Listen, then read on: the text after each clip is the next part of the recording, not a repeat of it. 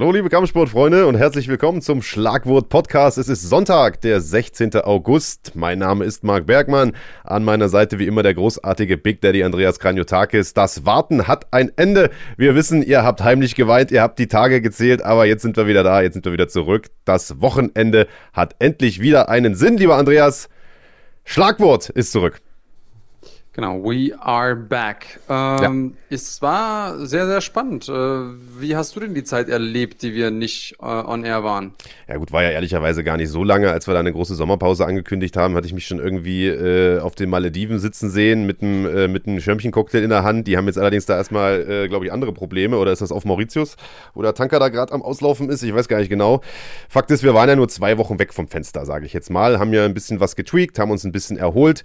Und es gibt ein paar Neuerungen. Wir sind nicht mehr live. Das Ganze geschuldet der Corona-Situation. Ihr habt es in den vergangenen Wochen ja in den letzten Sendungen gemerkt, gab immer wieder technische Mängel. Wir produzieren das ja hier immer noch so ein bisschen aus dem Homestudio heraus, äh, nach äh, ja, bestmöglichem Wissen und Gewissen. Und äh, daraus resultierend wird die Sendung auch nicht mehr früh um 11 äh, laufen, sondern 15 Uhr. Das Ganze haben wir schon angekündigt und das kam überraschend gut an bei allen. Also die meisten haben gesagt, Mensch, das ist uns ohnehin lieber, denn dann können wir uns nach den Veranstaltungen erstmal äh, sozusagen aufs Ohr hauen äh, und danach dann gut ausgeschlafen die Sendung gucken. Äh, ja, und ich denke mal, dir, Big Daddy, ist es auch lieber. Du bist ja auch eher so ein Langschläfer. Keine Ahnung, worauf du diese Aussage stützt. Ähm, und für uns macht es ja nicht den riesen Unterschied, weil wir ja. müssen es ja trotzdem zur selben Zeit aufnehmen. Ja. Aber ihr könnt natürlich trotzdem mit uns interaktiv bleiben unter dem Hashtag äh, Schlagwort Nation könnt ihr uns in den entsprechenden sozialen Medien schreiben oder äh, vielleicht habt ihr uns auch schon gefunden auf Instagram, Twitter und Co. und könnt uns da gerne eure Fragen zukommen lassen und wir gehen natürlich weiterhin gerne auch in der Sendung darauf ein. Nur eins zu eins live wird halt jetzt im Moment schwieriger. Ähm, trotzdem glaube ich, äh, ja, haben wir einiges für euch am Start und äh, es ist natürlich einiges passiert. Welcher Tag würde sich besser eignen, um wieder einzusteigen als der heutige, Marc? Ja, absolut. Riesenveranstaltung. Letzte Nacht. Einer der größten Kämpfer aller Zeiten. Vielleicht der größte Schwergewichtskampf aller Zeiten. Stipe Miocic gegen Daniel Cormier. Der dritte Teil der Trilogie. Der Hauptkampf von UFC 252. Da werden wir gleich drüber sprechen. Dazu noch alle anderen Main Fights der Card. Äh, ja, ein bisschen analysieren. Mal kurz drüber gucken. Tippspiel gab es ja dazu nicht. Da werden wir erst in ein paar Tagen wieder zu kommen. Nichtsdestotrotz lohnt es sich natürlich, über diese Kämpfe mal zu sprechen, denn da ist einiges Wichtiges passiert. Aber, lieber Andreas, damit nicht genug. Richtig, wir haben den äh, neuesten Zugang aus deutscher Sicht zur UFC bei uns und äh, das ist das den Stolzfuß, den äh, haben wir nachher noch im Interview, also wir werden mal mit ihm sprechen über natürlich seinen Kampf bei der Contender Series, äh, wie er das Ganze erlebt hat und ähm, er ist noch in den USA, deswegen sind wir besonders froh, dass er sich die Zeit nimmt, um mit uns zu sprechen. Auch das äh, ist etwas, auf das ihr euch freuen könnt im Laufe der Sendung. Ja, steht extra 6 Uhr morgens für uns auf hier für das Interview. Aber auch das soll es noch nicht gewesen sein, denn wir sprechen natürlich noch über die aktuellsten Geschehnisse aus der Welt des MMA-Sports. Deshalb wollen wir uns gar nicht mit äh, großer Vorrede aufhalten und tauchen mal direkt rein in den Recap zu UFC 252. Wir haben es gesagt, Daniel Cormier gegen Stipe Miocic, der dritte Teil, ein Kampf, der ja zwei Jahre in the making war, der jetzt sehr, sehr viele Monate Wartezeit auch gebraucht hat, äh, aufgrund einer Augenverletzung äh, bei Stipe Miocic, die er erstmal auskurieren wollte, eine Augenverletzung, die nicht umsonst entstanden ist, sondern die äh, durch einen Augenstecher wohl zustande kam im zweiten Kampf. Äh, Augenstecher, die gab es auch schon im ersten Kampf und wie sollte es so sein? Du sagst es ja immer, der Teufel ist ein Eichhörnchen. Augenstecher gab es auch im dritten Kampf und zwar auf beiden Seiten und unglücklicherweise hat ein solcher Augenstecher ja, also das Ergebnis zumindest ein bisschen mit beeinflusst, muss man sagen. Äh, auch wenn das einige vielleicht anders sehen. Wir haben hier mal äh, ein kleines Bild in Nahaufnahme. Das ist der, äh, ich weiß gar nicht genau, was das für ein Finger ist von Stipe Miocic, ob es der Mittelfinger ist oder der Ringfinger. Es ist der Mittelfinger. Mittelfinger, äh, denke ich, ja. Ja, und der ist da, ja, ich würde mal sagen, gut zur Hälfte im linken Auge von Daniel Cormier drin. Und äh, das sieht unangenehm aus, hat sich mit Sicherheit auch nicht besonders gut angefühlt. Ähm, was das für eine Rolle gespielt hat, können wir ja gleich mal drauf kommen. Äh, lass uns vielleicht erstmal den Kampf in seiner Gänze ganz kurz recappen für all die es noch nicht gesehen haben, ähm, beziehungsweise die Trilogie der drei an sich, denn äh, die war ja im Prinzip schon Hollywood-reif. Beim ersten Kampf ist Daniel Cormier aus dem Halbschwergewicht hochgewechselt ins Schwergewicht als großer Außenseiter, hat Miocic da in der ersten Runde überraschend umgelegt und der zweite Kampf, der lief komplett anders ab. Richtig, im ersten Kampf hat man noch gedacht, okay, die beste Chance, die Cormier hat, ist da irgendwie über seinen Ring zu spielen, äh, vielleicht Miocic viel zu drücken, an den Zaun auf den Boden äh, zu nehmen, da zu halten. Aber was hat er gemacht? Er hat mit so ähm, einer ganz kurzen, ganz kurzen Haken aus dem Clinch überraschend Miocic erwischt. Und genau das war eben der große Faktor. Es war eine Überraschung. Ähm, und äh, das Besondere an der Trilogie für mich und an den Kämpfen der beiden ist eben, dass die beiden sich extrem gut aufeinander einstellen und das haben wir dann im äh, zweiten Kampf sozusagen live beobachten können, wie Miocic sich auf die dominante Performance von DC eingestellt hat, der ihn da wirklich eingedeckt hat mit Schlägen im Stand, der ähm, keine Angst hatte, mit dem hervorragenden Boxer Miocic äh, auch mitzugehen. Und ähm, ja, er hat für mich ganz klar die ersten Runden gewonnen, die ersten drei, bis er dann angefangen hat, in der vierten Runde eine Lücke zu finden und das war eben äh, der Körper, die Bodyshots, ich weiß gar nicht, 13, 14 Stück von den Dingern haben gesessen, bevor er dann DC obenrum auch knacken konnte. Also da sehen wir eben, dass äh, auch im Schwergewicht MMA alles andere ist als ein äh, wildes Aufeinander eingeprügele, sondern es ist extrem technisch. Und ähm, die beiden zeigen immer wieder, was für ein Fight IQ sie haben. Und ich finde, dieser dritte Kampf ist dafür auch ein gutes Beispiel.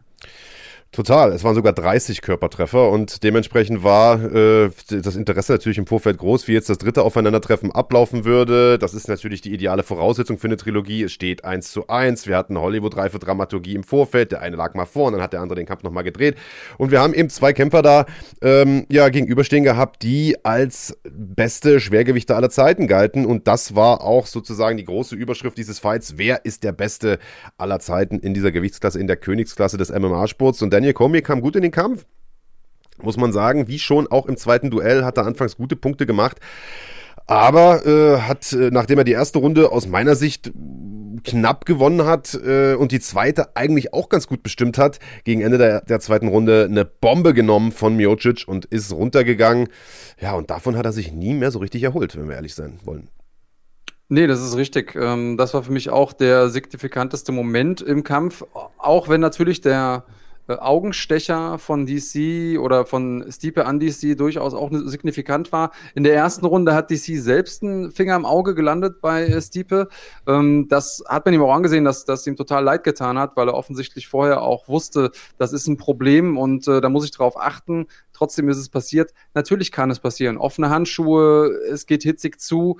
Ähm, und trotzdem hat für mich Stipe eigentlich die erste Runde gewonnen, wenn nicht diese letzten ja, sag ich mal, 10, 15 Sekunden gewesen wären, in denen Cormier ihm da doch ganz gut angeklingelt hat. Er ist nicht runtergegangen, hat nur ganz kurz mal in den Knien nachgegeben und, äh, und war direkt wieder da. Anders als Cormier in der zweiten. In der zweiten Runde hat Stiepe auch gegen Ende Cormier richtig angeklingelt und der war da aus meiner Sicht schon kurz vorm Finish. Ähm, insofern für mich die zweite Runde klarer bei Stiepe als die erste bei Cormier. Aber da hat man schon gemerkt, okay, ähm, die beiden, die geben alles und die passen sich einander an. Ja, und danach wurde es irgendwie auch immer, ja, wie soll ich sagen, verschrobener. Ich weiß nicht, ob, ob das. Äh, also ich finde, man hat, man hat irgendwie gemerkt, dass, äh, dass, dass bei Coleman die Luft sofort raus war. Also nach diesem Niederschlag war der einfach nicht mehr der gleiche. Man hat gesehen, dass er plötzlich die Clinch-Duelle verloren hat und zwar also äh, kläglich verloren hat, muss man schon fast sagen. Hat sich davon äh, Miocic wirklich ohne Probleme, so wirkt es fast schon kontrollieren lassen. Es wirkte so, als ob er die dritte Runde eigentlich nur aushalten wollte, um seine Kräfte ein bisschen zu sammeln und wieder zu sich zu kommen, um irgendwie wieder auf Reset zu drücken. Und das hat er auch einigermaßen hingekriegt. In der vierten Runde wirkte er dann wieder spritziger, hat auf meinem Zettel zumindest die besseren Treffer gehabt, hat äh, auf meinem Deckel die vierte Runde äh, auch gewonnen, so äh, dass ich den Kampf im Prinzip kurz vor der fünften Runde 2 zu 2 hatte mit, mit Goodwill, sage ich jetzt einfach mal. Ähm, hm. Man weiß ja nie, wie die Punktrichter entscheiden. Man hätte durchaus auch die zweite Runde 10-8 für, für Miocic geben können nach dem Niederschlag und so weiter. Äh, aber ich sag mal, im Sinne der Dramaturgie, so habe ich es beim Kommentieren auch gesagt, 2 zu 2, die letzte Runde äh, musste alles entscheiden. Das ist natürlich ideal für, für so einen großen Kampf. Ja, und in der, in der letzten Runde kam dann aber gar nichts mehr. Nee, da kam nichts. Und ähm, ich will kurz auf eine Sache eingehen, die du gesagt hast, und zwar, dass er die Clinch-Duelle verloren hat danach, äh, Cormier. Ähm, klar, du hast äh, es auch angesprochen, in der dritten Runde kam nicht viel von ihm. Und ähm, er hat das vorher in einem Interview gesagt, er hat gesagt, ja, die dritte Runde nehme ich mir immer Auszeit. Also so ein bisschen wie für ihn, wo er sagt, okay, da cruise ich sowieso nur, da mache ich nicht allzu viel Gegenwehr, um quasi Kraft zu sammeln für die letzten Runden. Ähm, das kann funktionieren, ähm, das kann eine gute Taktik sein. Für mich äh, ist der Grund, dass er die Clinch-Duelle verloren hat, aber auf Steepes Seite zu sehen. Und ähm, das zeigt wieder mal für sein, äh, zeugt für seinen Fight-IQ. Denn Stiepe hat die besten Treffer, die er kassiert hat von DC, waren wieder mal die nach dem Clinch aus dieser Dirty Boxing Distanz in dem Moment, wo sich DC gelöst hat, mit der rechten kurz eine reingeschlagen. Und ähm, das hat nachher nicht mehr funktioniert oder nicht mehr so oft funktioniert, muss man sagen. Denn Stipe hat einfach die rechte Hand von äh, DC immer festgehalten. Hat immer mit seiner eigenen Linken dann die Hand festgehalten und dann in dem Moment diesen Konter eben nicht mehr ermöglicht. Und äh, diese kleine Veränderung, dieses kleine Adjustment hat dazu geführt, dass einer der Schlüsselstrategien für DC nicht mehr geklappt hat. Also Trotzdem ist er noch ein paar Mal durchgekommen, logisch, und er hat einen zusätzlichen, ähm, eine zusätzliche Adjustment gemacht. Und zwar hat er DC an den Zaun gepresst und auch da war DC einfach nicht so spritzig, wie wir es von ihm kennen. Und äh, das führe ich auf jeden Fall zurück auf den Niederschlag. Aber der iPoke hat auf jeden Fall auch was bewirkt. Wie würdest du denn einschätzen, äh, den iPoke jetzt im Vergleich zu dem Niederschlag? Was hat da mehr äh, Ausschlag gegeben, Marc? Also das Auge von, von Cormier war schon vor diesem iPoke äh, mit in Mitleidenschaft gezogen worden. Also schon in der zweiten, dritten Runde war das schon zugeschwollen, so ehrlich muss man sein. Und genau das hat im Anschluss auch UFC-Präsident Dana White gesagt, als er darauf angesprochen wurde, welche Rolle dieser Augenstecher gespielt hat. Der hat gesagt, naja, äh, den wollen wir jetzt mal nicht als Ausrede nehmen. Äh, Augenstecher gab es ja auf beiden Seiten, womit er recht hat. Aber wenn wir ehrlich sind, ähm, also ich muss dazu sagen, wie gesagt, ich habe das Ding live kommentiert, ich habe es am Anfang gar nicht als Augenstecher erkannt. Der Referee mhm. Mark Goddard auch nicht. Äh, Cormier hat ihn darauf angesprochen, der hat gesagt, nee, nee, DC, das war ein Schlag, hat also auch nicht unterbrochen, sondern der musste gleich weiterkämpfen. Das hat also den Kampf schon mal auf jeden Fall beeinflusst. Also so ehrlich muss man sein. Also man stellt sich vor, wir haben das Bild gerade gesehen, halber Finger hier im Auge und der Ref sagt, komm, mach mal weiter. Äh, also da kannst du erfahren sein, wie du willst. Äh, das ist mit Sicherheit nicht förderlich für den Kampfverlauf. Hier sehen wir es nochmal. Hm, lasst euch mal das Mittagessen schmecken. Und äh, dann hat DC hinterher gesagt, ab diesem Moment hat er auf dem Auge nichts mehr gesehen. Auge komplett schwarz. Hat er, also hat er Glück gehabt, dass das der Arzt nicht gehört hat und der Ref nicht gehört hat. Und das Auge sah ehrlicherweise auch ein bisschen komisch aus. Es war auf einer Seite so halb nach oben. Das sah schon irgendwie, das sah schon irgendwie blind aus. Und ich will mal hoffen, äh, dass es da nicht Spätfolgen gibt. Er wäre ja nicht der Erste, der mit einem Glasauge äh, in Rente geht. Ähm, beste Grüße an der Stelle an Michael Bisping. Also wir wollen hoffen, dass das jetzt nichts Ernsthaftes ist, kein bleibender Schaden ist. Um deine Frage also zu beantworten, natürlich äh, hat dieser iPoke aus meiner Sicht zumindest diesen Kampf beeinflusst. Also ganz klar, logisch, wenn, wenn dein Auge kaputt ist und du nichts siehst, und man hat es ja auch gesehen, die rechten Dinger von Miocic, die haben dann noch, noch häufiger getroffen und so. Ähm, ich finde trotzdem, dass er sich noch gut geschlagen hat, Cormier, zumindest im Striking. Ich fand aber, und das ist nun das, das große Aber an der Sache, dass er auch ohne diesen iPod und auch schon vor diesem iPod irgendwie nicht so recht gewirkt hat, als, als ob er den Biss hat, das Ruder noch rumzureißen, ehrlicherweise. Also, weil äh, die, die Talfahrt begann ja nicht mit dem, mit dem Augenstecher für ihn, sondern die begann mit dem Niederschlag Ende der ersten Runde. Und zwar äh, hat er sich dann in der vierten nochmal gefangen und ein paar gute Treffer gelandet, aber ob das am Ende gereicht hätte, um den Kampf äh, rumzudrehen, ich weiß es nicht. Das ist jetzt natürlich alles hätte, wenn und aber, kann man nicht sagen. Aber äh, Fakt ist, also aus meiner Sicht hat das ganz klar den Kampf beeinflusst. Ja. Was denkst du denn? Ähm ich, ich denke, dass das auch auf jeden Fall den Kampf beeinflusst hat. Die Frage ist, wie soll man damit umgehen? Also es gibt ja die Möglichkeit von Instant Replays ähm, und hätte man an der Stelle sagen müssen, okay, warte mal, wir gucken uns nochmal an, war das wirklich ein Eye-Poke? Äh, wenn ja, was, hätte, was wäre dann gewesen? Also das ist die, das ist die große Frage. Hätte man dann zu, sagen müssen, okay, wir brechen den Kampf ab? Disqualifizieren kann man niemanden, denn es war definitiv nicht, ähm, nicht absichtlich. Außerdem war es im Prinzip in dem Kampf 1 zu 1, was Eye-Pokes angeht. Ähm, also in dem Moment hätte man, was hätte man machen sollen? Ähm, hätte man sagen können, okay, wir brechen ab und machen einen No-Contest. Das geht nicht, solange DC sagt, ich kämpfe weiter. Also es hätte nichts geändert. Selbst wenn jetzt Mark Goddard, aus meiner Sicht, selbst wenn er jetzt gesagt hätte, okay, ich gucke mir nochmal an, war das wirklich ein Eye-Poke? Ah ja, war ein Eye-Poke, was dann? Was hätte man dann in dem Moment machen müssen? Und spätestens an dem Punkt hört für mich dann die Diskussion auf. Klar, das war eine Verletzung, das ist eine Verletzung und ich bin bei dir, ich hoffe auch, dass die Verletzung ähm, nicht langwierig ist. Ich bin wahrscheinlich der größte DC-Fan auf dem Planeten. Ich hätte ihm diesen Sieg und auch einen guten Sieg wirklich von Herzen gegönnt und ihm gegönnt, dass er da wirklich äh, auf der Spitze des Berges aus, äh, aussteigen kann. Aber ähm, am Ende des Tages muss man sagen, so bitter dieser Eye-Poke ist und so sehr ich auch glaube, dass es die Performance beeinträchtigt hat, Ich würde jetzt aufgrund dieser Situation alleine Stipe nichts absprechen wollen. Ich hätte natürlich gerne den Kampf gesehen ohne den iPoke oder ohne die iPokes auf beiden Seiten. Ähm, aber ich tue mir schwer darin, jetzt zu sagen, okay, das ist jetzt der einzige Grund, warum Stipe gewonnen hat. Ich glaube, so kann man das ganz gut zusammenfassen. Und ähm, was das Thema äh, Instant Replay angeht, das gibt es ja tatsächlich. Also, wo im Fußball jetzt hier der gemacht wird, äh, der, der Video Assist, das gibt es in der UFC tatsächlich auch seit, ich glaube, drei Jahren inzwischen oder, oder so, vier Jahre, ich weiß gar nicht mehr ganz genau. Ähm, aber die Tatsache, dass wir da jetzt so ein bisschen um einen heißen Brei rumdiskutieren und gar nicht hundertprozentig genau wissen, wie das läuft, ähm, die hat damit zu tun, dass man das erstens kaum sieht, dass das kaum eingesetzt wird. Das zeigt, wie jung dieser Sport noch ist und wie jung auch diese Regel ist. Dass das zweitens auch von Staat zu Staat unterschiedlich ist, wie die Regeln ausgelegt werden. Man sieht das ja zu Beginn jeder UFC-Veranstaltung. Die Sportbehörde, was weiß ich, in dem Fall Nevadas, hat die überarbeiteten Regeln akzeptiert oder nicht akzeptiert, mit der und der Ausnahme. In Nevada zum Beispiel ist diese Grounded Opponent Rule noch die alte und in anderen Staaten wieder nicht. Und äh, soweit ich ich das weiß oder im Hinterkopf habe, korrigiert mich, wenn ich falsch liege, beziehungsweise wir können das ja im Anschluss auch gerne nochmal googeln, ich habe es hier gerade nebenbei schon versucht, sind diese Instant Replays nur für Fight-Ending-Sequences gedacht, also für kampfentscheidende, kampfbeendende, um es mal wörtlich zu übersetzen, ähm, Situationen. Und äh, das war in dem Fall ja keine kampfbeendende, es war eine kampfentscheidende zwar, aber keine kampfbeendende äh, Sequenz, äh, denn die haben ja danach noch weitergekämpft, dementsprechend Instant Replay äh, in dem Fall äh, nichts, was da zur Verfügung stand. Machen wir einen Strich drunter, sonst äh, verquasseln wir uns hier noch länger. Ist natürlich total schade. Ich persönlich hätte mir da einfach ein, ein klareres Ende gewünscht für diese Trilogie. Äh, Im vierten Kampf, ob man den jetzt anhand dieses iPoks irgendwie auf, heraufbeschwören könnte, das wage ich zu bezweifeln, denn äh, du hast vollkommen recht. Miocic hat das gut gemacht, sah da gut aus und hätte wahrscheinlich auch ohne den iPoke gewonnen.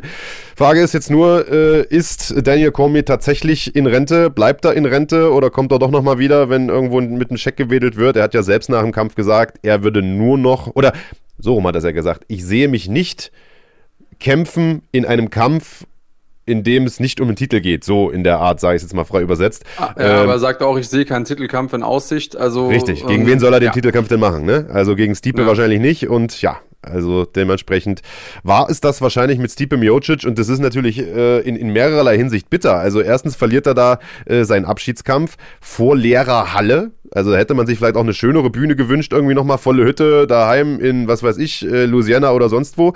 Äh, und er verliert mal wieder eine, eine Rivalität, äh, bei der er am Ende als, als Verlierer vom Platz geht. Das hat er von John Jones, äh, kennt er das schon. Jetzt hat er das mit Miocic auch nochmal, das hat er im Anschluss auch gesagt, das wurmt ihn ganz besonders. Also sehr, sehr schade für äh, einen der besten aller Zeiten, das muss man trotzdem sagen.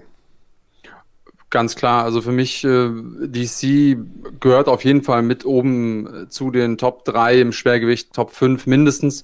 Äh, kann man sich ja nochmal dezidiert drüber unterhalten. Vielleicht machen wir da mal eine separate Sendung zu. Wer sind denn jetzt die Top-Leute? Also ist jetzt mit diesem Kampf äh, Stand heute Stipe Miocic der beste Schwergewichtler in der UFC aller Zeiten, um schon mal so die Klammer aufzumachen für Fedor. Ähm, zumindest mal die die Zahlen sprechen da eine eindeutige Sprache, denn er hat, äh, glaube ich, jetzt die meisten Siege in UFC-Titelkämpfen und ähm, hat auch so den einen oder anderen Rekord, natürlich den für die meisten Titelverteidigungen in Folge. Er ist auf jeden Fall ein absolut richtiger Champion, ein wahrer Champion. Aber wie das so ist, wenn man oben steht, äh, man hat irgendwie auch ein Fadenkreuz auf dem Rücken und da gab es den einen oder anderen, der schon Anspruch angemeldet hat. Der eine etwas begründeter, der andere etwas weniger begründet. Ähm, also auf Twitter ging es natürlich rund.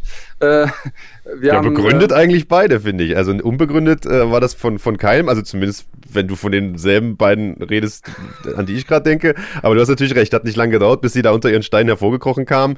Äh, beziehungsweise schon während des Kampfes eigentlich hat sich äh, ein gewisser äh, John Jones gemeldet, hat da, ich sag mal, ja, doch recht vieldeutig irgendwie darauf hingewiesen, dass er und der Schwergewichtstitel in Zukunft ein Date haben werden. Ähm, und äh, dass er mit Stipe, Stipe Miocic wohl ein bisschen einfacher fertig werden würde. Zumindest lässt das dieser, dieser Tweet da oben links äh, vermuten. Und da gab es aber auch postwendend eine, eine Antwort von, von jemand ganz anderem. Genau, Francis Ngannou, der ja nun mal als äh, Nummer 1 Herausforderer gesetzt ist im Schwergewicht, hat gesagt, na, setz dich erstmal hin und warte, bis du dran bist, Kollege. Ich bin der Nächste in der Reihe und ähm, das hat auch Dana White nochmal bestätigt in der Confer äh, Postfight Conference, ähm, dass Ngannou der Nächste ist.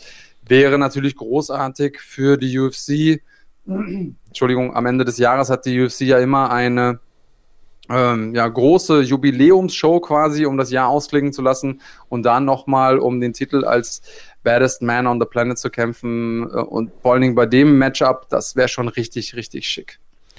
Ja, da bin ich vollkommen bei dir. Äh, Dana White hat aber auch gesagt, dass ein Wechsel von John Jones ins Schwergewicht eine interessante Sache wäre. Und das äh, sind ganz neue Töne. Das hat er in der Vergangenheit eher nicht gesagt. Ähm, es scheint aber auch ein Kampf im Halbschwergewicht für Jones in Planung zu sein für Ende des Jahres oder mehr oder weniger schon, ich will nicht sagen, fast in trockenen Tüchern zu sein, aber zumindest spruchreif zu sein. Man weiß ja nie äh, so genau bei den Herrschaften an der Spitze, wie spruchreif das Ganze wirklich ist. Ähm, und ich sag mal, natürlich wäre es cool, äh, John Jones im Schwergewicht zu sehen, denn wenn wir ehrlich sind, so dicht besetzt ist die Schwergewichtsklasse auch gar nicht. Also da hat man Francis Ngannou, eventuell noch Curtis Blades und dann wird es schon ein bisschen dünn mit potenziellen Herausforderern. Da würde äh, John Jones natürlich ein bisschen mehr Würze reinbringen, aber was man äh, bei all der Vorfreude da so ein bisschen vergisst, ist, wie es dann um die Halbschwergewichtsklasse bestellt ist. Sollte der nicht Champ-Champ-mäßig in beiden Gewichtsklassen agieren künftig, was ich mir ehrlicherweise nicht so wirklich vorstellen kann, ähm, denn äh, dann würde da der absolute Megastar fehlen und dann, also muss ich ganz ehrlich sagen, hätte die, die Halbschwergewichtsklasse für mich relativ wenig Sinn, wenn dann da ein Dominic Reyes und ein Jan Blachowicz den neuen Titelträger unter sich ausmachen. Das nimmt ja dann keiner mehr so richtig ernst, wenn John Jones irgendwie eine Gewichtsklasse höher da äh, rumspringt. Oder was meinst nee, du? Nee, das würde auf jeden Fall seiner, seiner Heimgewichtsklasse nicht gut tun, vor allen Dingen, weil er auch in den letzten Kämpfen zwar gewonnen hat, aber auf jeden Fall nicht unbesiegbar aussah. Also es mhm. waren ja alles so Dinger, wo man sagt, so, mh, mm, knappe Kiste kann man so geben, aber hätte man auch. Und äh, ja, hätte er jetzt die Leute wirklich alle vom Platz gefegt, da einen Thiago Santos, einen Dominic Reyes, ähm, dann hätte man gesagt, gut, äh, mach deinen Ausflug ins Schwergewicht ja, so muss man eben gucken, wie man damit umgeht. Klar würde ich es mir gerne angucken, John Jones im Schwergewicht, gar keine Frage. Aber für mich muss jetzt einmal ähm, das Rematch her. Man darf ja nicht vergessen, dass ähm, Francis Ngannou, der ja Top-Herausforderer ist, auch tatsächlich schon gegen Stipe gekämpft hat und äh, da verloren hat. Was, ja, im Prinzip für mich ein absolutes Wunder ist, dass Stipe da diese Schläge überhaupt hat nehmen können. Also ähm, das äh, war sehr, sehr beeindruckend. Das stimmt. Äh, Miocic hat das damals ringerisch äh, kontrolliert, diesen Kampf, oder, oder hat, hat Ngannou da ringerisch äh, kontrolliert. Das Ganze ist aber auch schon über zwei Jahre her. Äh, und das war eine Zeit, in der Ngannou nach eigener Aussage zumindest weder Training noch äh, Vorbereitung an sich und so weiter besonders ernst genommen hat. Das war so die Zeit seines Hypes, wo er lieber, äh, ja, keine Ahnung, Anzüge maßschneidern äh, lassen war, als, als irgendwo trainieren. Das hat sich inzwischen geändert und äh, ein so talentierter Mann wie er, ähm, äh, für den sind zwei Jahre natürlich auch Welten, in denen er sich stark verbessern äh, kann. Und äh, das wäre sicherlich der Kampf, den wir jetzt, äh, der jetzt erstmal kommen muss. Ähm, nichtsdestotrotz, perspektivisch ein Wechsel von John Jones ins Schwergewicht wäre sicherlich nicht verkehrt. So, es wurden aber auch noch äh, andere Kämpfe bestritten auf der Card. Die wollen wir natürlich äh, der Vollständigkeit halber auch noch erwähnen. Ein Kampf, der für mich fast noch enttäuschender endete als, als der Hauptkampf, war der Co-Main-Event. Das für mich persönlich eigentlich der heimliche Hauptkampf war. Sugar Sean O'Malley, einer mit jeder Menge äh, Star-Potenzial, mit jeder Menge Hype im Rücken, hatte den größten Test seiner bisherigen Karriere vor der Brust, nämlich äh, Marlon Chito Vera. Einen gestandenen Veteran, gefährlich im Stand, gefährlich am Boden, harte Nehmerfähigkeiten, aggressiv, Wut im Bauch, äh, kam nach einer knappen, etwas umstrittenen äh, äh, Entscheidung in seinem letzten Kampf und wollte jetzt ein richtiges Statement setzen. Naja, aber so richtig gab es das Statement nicht, wenn wir ehrlich sind. Obwohl nee, er sich richtig. so gefeiert hat, als gäbe es das. Da, das ist richtig. Also Wut im Bauch hast du gut gesagt. Also mhm. diese Wut hat sich auch entladen, auch so in Richtung der Kommentatoren, also der vor Ort, den, den Originalkommentatoren, die auch so ein ganz bisschen eingeschüchtert gewirkt haben auf mich. Äh, wenn man sich den Originalton angehört hat, dann waren die schon sehr, sehr relativierend. Ja, nee, nee, äh, ich gönne dem ja alles und so. Ähm, aber man muss natürlich sagen, Sean O'Malley hat am Anfang wieder mal gut ausgesehen, aber es war wieder einer dieser, dieser Freak-Accidents, also einer dieser Momente, wo man den Sport sich anguckt und denkt, ah, ich weiß, das ist ein harter Sport, aber es ist eben nicht so ein Ding, wo einer übel K.O. geht, sondern Sean O'Malley ist da umgeknickt mit dem Fuß und das sah auch wirklich total doof aus, sah ein bisschen so aus, als hätte er keine Kontrolle über seinen eigenen Fuß. Ähm, wenn jemand in den Kampf kommt und hat schon beide Knöchel bandagiert, dann weiß man schon, irgendwas stimmt mit den Knöcheln nicht. Ähm, O'Malley und Vera haben beide eine Be längere Beinreichweite als Stipe Miocic. Also die haben super lange Beine, sind beide dadurch eben auch gute Kicker. Die sind, äh, sind es gewohnt, gut und viel zu kicken. Und wenn man das viel macht, dann geht auch irgendwann mal so ein Fußgelenk kaputt. Ähm, also wir wissen nicht genau, war da schon im Vorhinein eine Verletzung, war dann, also was ich einfach mal vermute, dass da die Füße schon auf jeden äh, Fall in Mitleidenschaft gezogen ist, waren. Ist tatsächlich auch so. Also äh, ja. die haben während der Übertragung ähm, das noch äh, gesagt, dass da was, hast du wahrscheinlich schon ausgemacht, weil das war kurz vor Schluss dann, als alle Kämpfe schon mhm. rum waren und Urteile verkündet waren. Ähm, tatsächlich gab es da noch ein Update. Also der hat sich aus dem Krankenhaus heraus nochmal gemeldet bei äh, der Kollegin da äh, aus den USA, ähm, der Kommentatorenkollegin, und hat gesagt, das handelt sich da wohl um eine alte Verletzung, die er äh, im Kampf gegen Andrei Sukamtat damals erlitten hat, der ja nun mittlerweile auch mhm. schon äh, zweieinhalb Jahre her ist und die nie so richtig verheilt ist und in diesem Kampf wohl aufgebrochen ist. Und äh, mhm. das ist natürlich hart, dass das eine Verletzung ist, die irgendwie fast schon drei Jahre alt ist. Äh, und man hat das auch gesehen. Also es war keine Fremdeinwirkung. Ähm, dementsprechend umso naja, seltsamer, dass äh, Marlon Vera, von dem ich eine Menge halte, äh, sich da im Anschluss dann feiert, äh, als hätte er da gerade den, den Sieg seines Lebens eingefahren. Er hat das natürlich gut gemacht, ist da gnadenlos nachgegangen, hat ihm da äh, am Boden ein paar Bretter eingeschenkt, gab ein paar Leute, ähm, die auch gesagt haben, der Abbruch von Herb Dean war vielleicht ein bisschen zu früh. Also äh, ich sag mal, O'Malley ist halt irgendwann zu Boden gegangen, weil ich nicht mehr stehen konnte und äh, hat da drei, vier Ellbogen aus der Hölle äh, äh auf den Kopf bekommen und äh, dann ist da äh, ja Herb Herb Dean auch dazwischen gegangen. Fandst du es zu früh? Weil ich fand es ehrlicherweise okay. Also. Also es wäre zu früh gewesen, wenn vorab nicht schon absehbar gewesen wäre, dass O'Malley kaum stehen kann.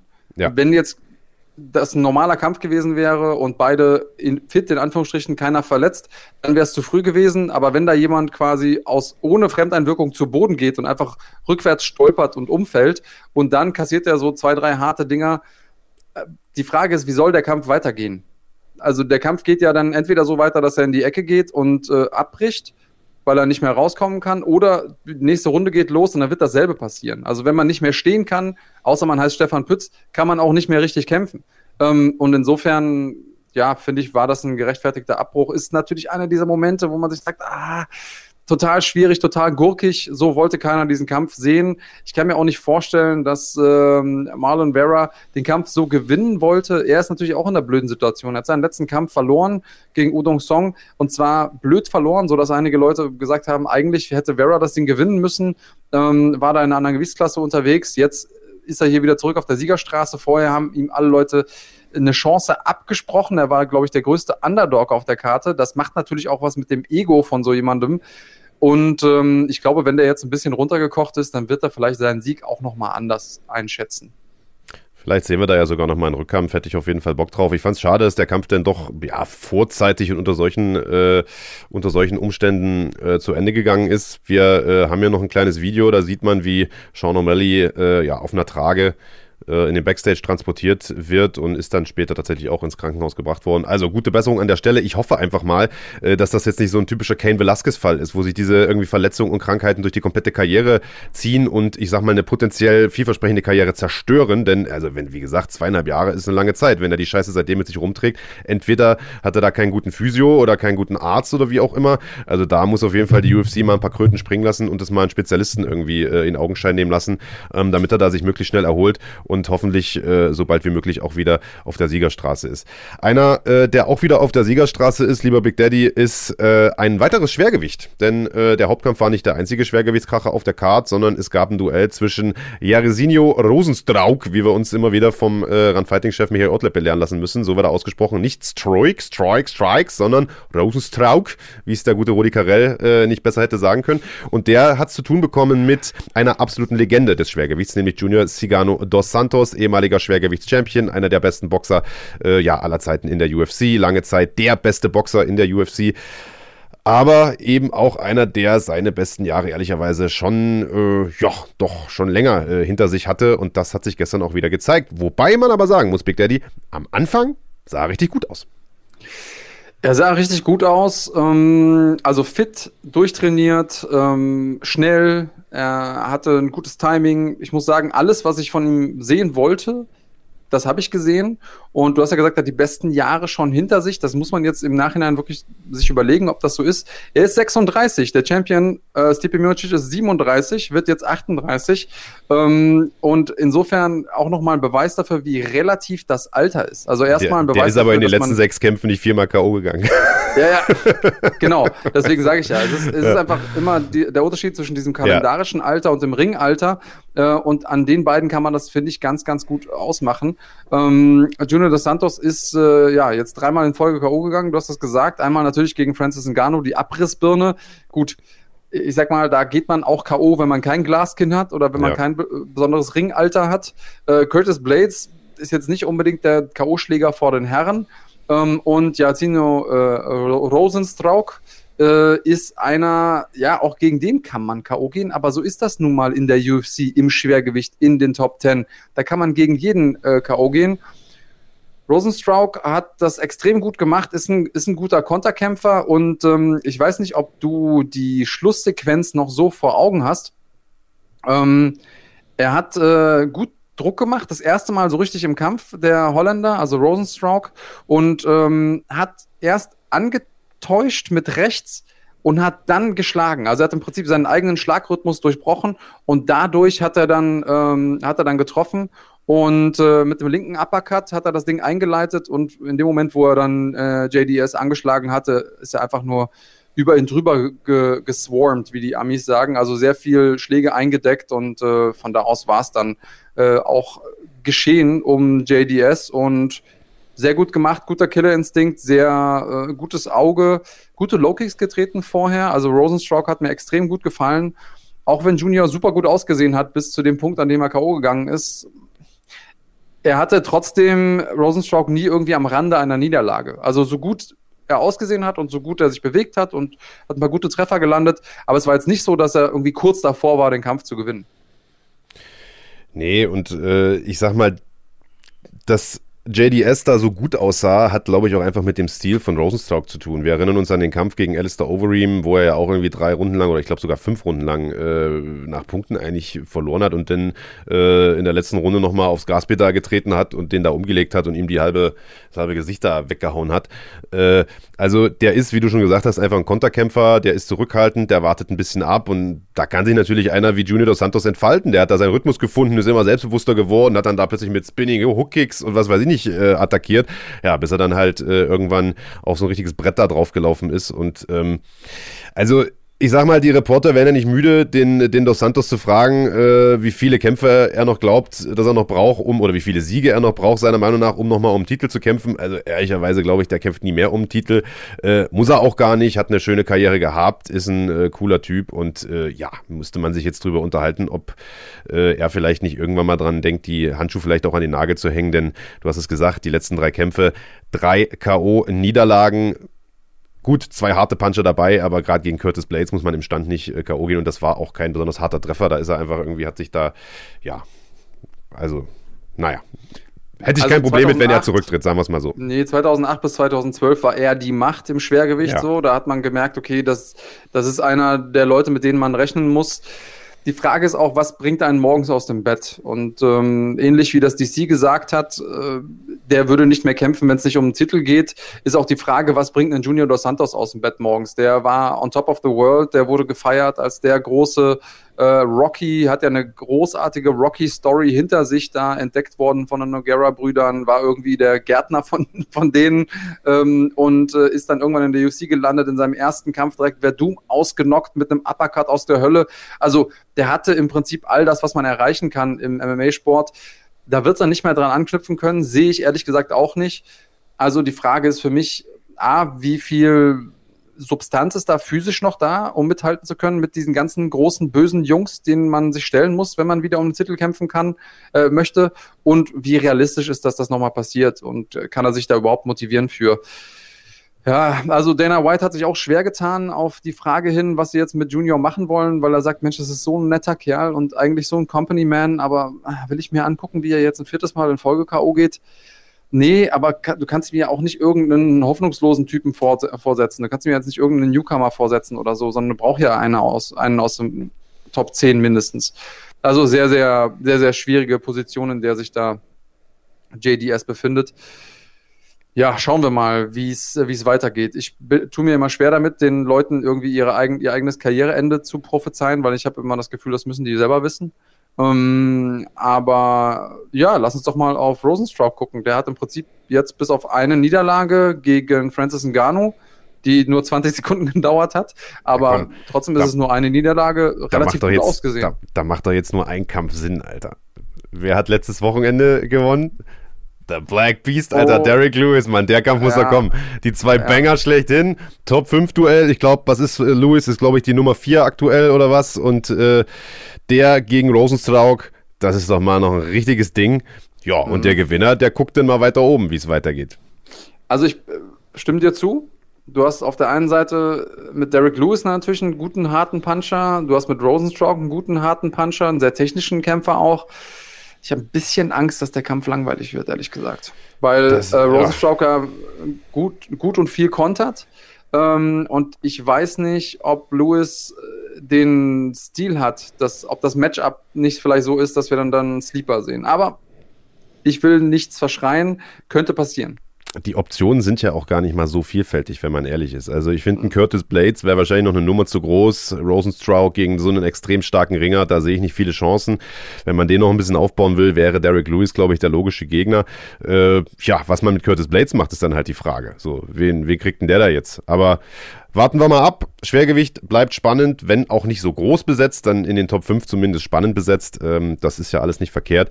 Äh, zwei Kämpfe gab es noch, müssen wir ganz kurz vielleicht mal abhandeln äh, und ja. da jetzt gar nicht groß äh, äh, so lang drauf rumreiten. Eine Sache, die ich persönlich noch sehr, sehr wichtig fand auf dieser Card, war ähm, der Kampf von Merab Dvalishvili, der ist mit John Dodson zu tun bekommen hat, ein Bantamgewichtsduell und äh, ja, der mit Abstand schwerste Gegner bisher in der Karriere von, von Dvalishvili. Dvalishvili aus Georgien, The Machine sein Name, hat, bricht einen Rekord nach dem anderen mit seinen Takedowns, hat glaube ich die meisten Takedowns im Bantamgewicht, 39 Stück oder was, macht er teilweise 20 in einem Kampf oder, oder so, also zumindest zweistellig und äh, ist einfach nicht tot zu kriegen, hat eine Cardio ohne Ende hat bisher aber eher so Leute vom unteren, äh, sagen wir mal, äh, aus dem unteren Spektrum des Kaders gekämpft und hat damit John Dodson äh, jetzt einen starken Veteran vor die Brust gesetzt bekommen, mit jeder Menge K.O.-Power, guter Beinarbeit und vor allen Dingen einer hervorragenden Takedown-Defense, 80 Prozent nämlich, und hat das äh, sehr, sehr gut gemacht. Hat, glaube ich, schon wieder irgendwie 18 Takedowns oder sowas versucht, ich müsste jetzt lügen, äh, auf dem Papier nur zwei durchgebracht, weil du musst ja ihn runterbringen und da auch zumindest mal eine Zeit lang halten oder eine dominante Position oder eine Aktion anschließen.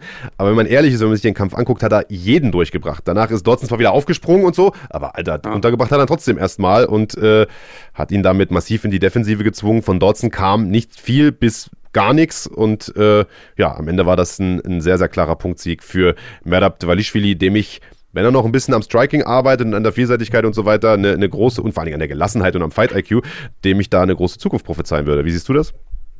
Ja, physisch mega stark. Ähm, die Schläge, die für ihn am besten funktioniert haben, das waren tatsächlich außergewöhnliche Schläge. Ich meine, so ein Spinning, äh, Spinning Backfist irgendwie im Kopf zu haben und so. Also er hat da auch ein ganz gutes Timing raus und entwickelt sich Klar, er hatte am Anfang äh, in seiner Karriere ein bisschen Probleme in der UFC, hat die ersten beiden Dinger da verloren, aber auch gegen gute Leute, unter anderem gegen Ricky Simone. Ähm, da kann man auch mal verlieren. Und jetzt arbeitet er sich so langsam wieder äh, seinen Weg nach oben. Ich finde, der macht das gut. Ich sehe ihn gerne, ähm, aber ich freue mich natürlich auch, wenn er da noch ein bisschen ähm, an seinem Striking arbeitet. Hat mit Sierra Longo auch ein gutes Team in, im Rücken. Also ja, ist auf jeden Fall einer, den man im Auge behalten sollte. Auf jeden Fall. Und einer, der in Bälde denn mal an den Top Ten auch kratzen dürfte. Äh, sind wir mal gespannt. Gibt sicherlich einige spannende Paarungen für den jungen Mann in der Zukunft. Äh, einen Kampf gab es noch im Hauptprogramm. Mh, hm, für mich die größte Überraschung, ehrlicherweise, des Abends. Äh, Herbert Burns hat es zu tun bekommen mit dem zurückkehrenden Daniel Pineda, der schon vor ein paar Jahren mal in der UFC war, sich dann außerhalb der UFC ähm, ja, wieder zurückgearbeitet hat. Äh, aufmerksameren Fighting-Zuschauer werden sagen: Moment mal, da klingelt doch was. Das stimmt, der war äh, nämlich im Halbfinale der PFL im vergangenen Jahr. War da auch gar nicht mal so unerfolgreich, bis er dann irgendwie im Anschluss äh, beim Dopen erwischt wurde und die Siege wieder aberkannt wurden. Nichtsdestotrotz hat er den Sprung in die UFC geschafft und äh, hat es äh, ja mit, wie gesagt, Herbert Burns zu tun bekommen, dem äh, Bruder, dem kleinen Bruder von, also körperlich und altersmäßig kleinen Bruder von äh, Gilbert Burns, dem Wettergewichtscontender. Und also ich weiß nicht, wie du das im Vorfeld gesehen hast, aber ich hätte mein Haus darauf verwettet, dass der Burns äh, den am Boden in Stücke reißt. Beide hervorragende Bodenkämpfer. Aber äh, Pineda, guter Scrambler, aber einer mit einer, mit einer guten Offense am Boden, aber mit einer schlechten Defense. Und ich hätte gedacht, der Burns nimmt den auseinander, aber das genaue Gegenteil ist passiert. Ja, und ähm, wie du gesagt hast, am Anfang gab es da noch sogar ein gutes Knie von, ja. äh, von Burns, dass er da eingeschenkt hat, dass Pineda auch äh, früh gecuttet hat. Und äh, danach hat aber Pineda sehr gut gepunktet, hat hartes Ground Pound gezeigt. Also ganz, ganz klarer Unterschied in den Stilen, während äh, Burns versucht hat zu kontrollieren am Boden ähm, hat äh, Pineda erstmal wirklich viel Schaden gemacht, war mit der Hüfte weit oben, hat weit ausgeholt, Ellenbogen, Schläge reingehauen. Und das, was Sie hier gerade sehen, ist dann die Schlussposition, nachdem äh, Burns sich da mehrfach irgendwie auch gute Positionen wieder zurückgearbeitet hatte, ähm, ist aus dem Scramble heraus äh, Pineda in die Top-Position gekommen. Und da hat er dann äh, Burns finishen können aus dem Crucifix. Das sehen wir nicht allzu oft, äh, Finisher aus dem Crucifix, weil die Schläge, die da kommen können, einfach nicht so hart sind. Und ähm, wer noch nie in der Position gelegen hat, dem sei gesagt, es ist sehr, sehr kraftraubend, da wieder rauszukommen. Also wenn man da rauskommen will, da braucht man schon eine richtig gut Power die hatte Burns einfach nicht mehr. Also der hatte auf jeden Fall die Technik dafür, da rauszukommen, aber einfach nicht mehr äh, die Power und die hat er deshalb nicht mehr gehabt, weil er vorher so viele harte Schläge bekommen hat äh, von Pineda. Und ähm, hat er gut gemacht. Das war sein großer Moment. Er ist da, sag ich mal, etwas unehrenhaft aus der PFL rausgeflogen.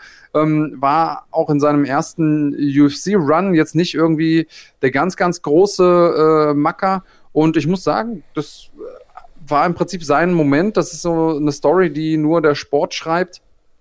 Ähm, hat den Moment ergriffen, weil eben die Kämpfer gerade rar sind, die kurzfristig einspringen können, ist da auch kurzfristig eingesprungen und äh, Burns war drei Pfund drüber. Also da ist auch ein bisschen die Frage, wie viel ist da schiefgelaufen im Trainingscamp? Also war das jetzt nur irgendwie ein Problem mit dem Weight Cut? Oder vor dem Hintergrund, dass man gesehen hat, dass er auch äh, hinten raus langsamer geworden ist in der ersten Runde schon. Ähm, klar, Schläge ziehen immer ein bisschen was ab vom, äh, von der Cardio, aber ich glaube, der muss sich da auch vorwerfen lassen, dass er einfach vielleicht nicht die Einheiten gemacht hat und die Intensität gefahren ist, die er hätte machen müssen. Wie hast du es gesehen?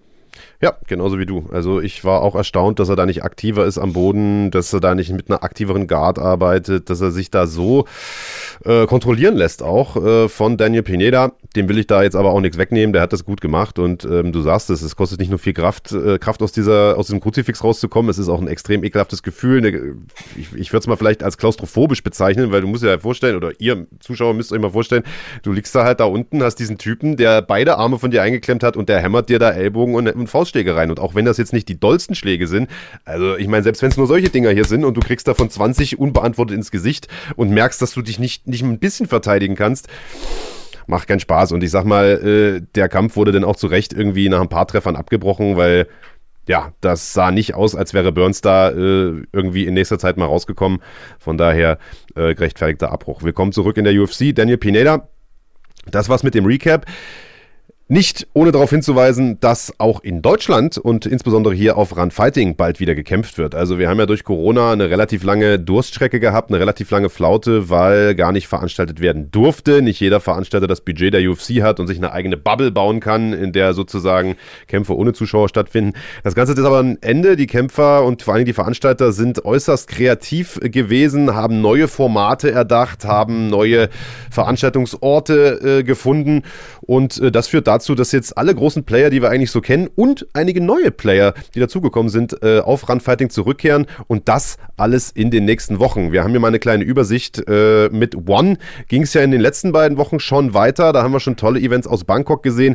Glory wird zurückkehren, GMC wird zurückkehren, NFC wird zurückkehren, da kommen wir gleich noch ein bisschen genauer zu. Elite MMA Championship, die ja Haus- und Hofveranstaltung, sag ich jetzt mal, äh, vom UFD-Gym, die wird es bald wieder zu sehen geben mit einer hervorragenden Card unter unter anderem aller Wahrscheinlichkeit nach mit einem UFC-Veteranen, dazu aber auch äh, in mehr. Fair FC wird zurückkehren und auch da haben wir hervorragende News, denn Christian Eckerlin wird dort antreten den wir ja jetzt auch schon eine ganze Weile nicht gesehen haben, absoluter Publikumsliebling. Dazu ist mit MMA Live ein neuer Veranstalter hinzugekommen, ein Veranstalter, den ich persönlich sehr, sehr gut kenne, weil ich alle Veranstaltungen bisher dort äh, als Ringsprecher und äh, Kommentator betreuen durfte. Die sind im Osten Deutschlands ansässig.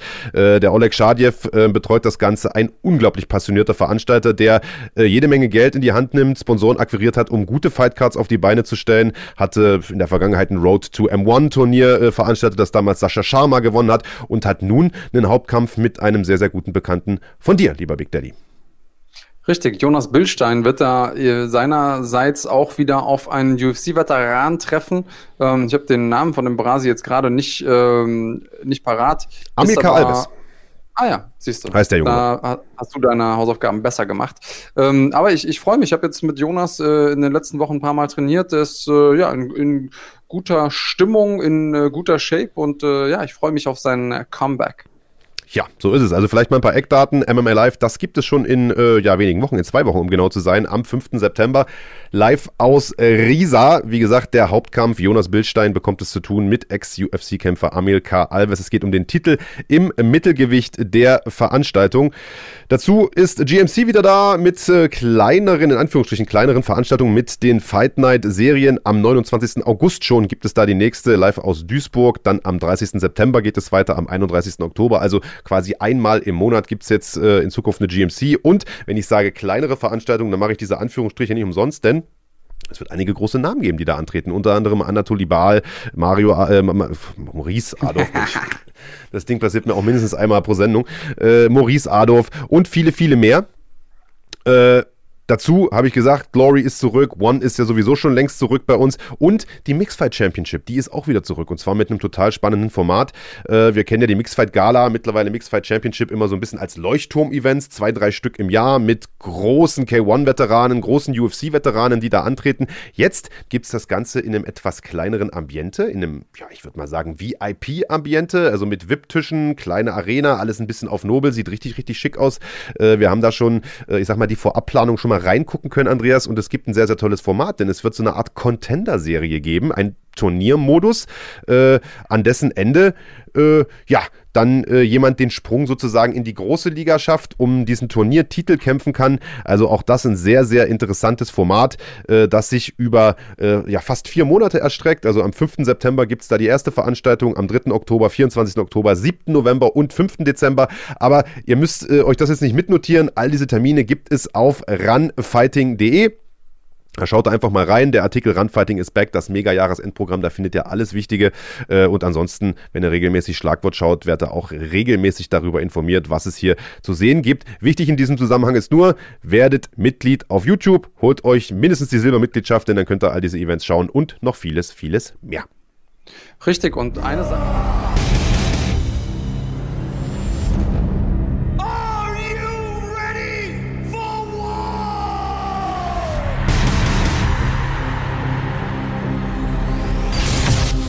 Fighting ist ab sofort auch auf YouTube. Exklusive Inhalte nur für Mitglieder schon ab 1,99 Euro. Hör mal rein, so.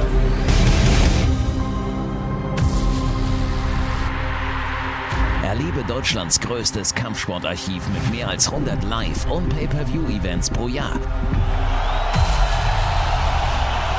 Einem 24-7-Channel, einzigartige Dokus und vieles mehr. Werde jetzt YouTube-Kanalmitglied und genieße mit Runfighting die ganze Welt des Kampfsports.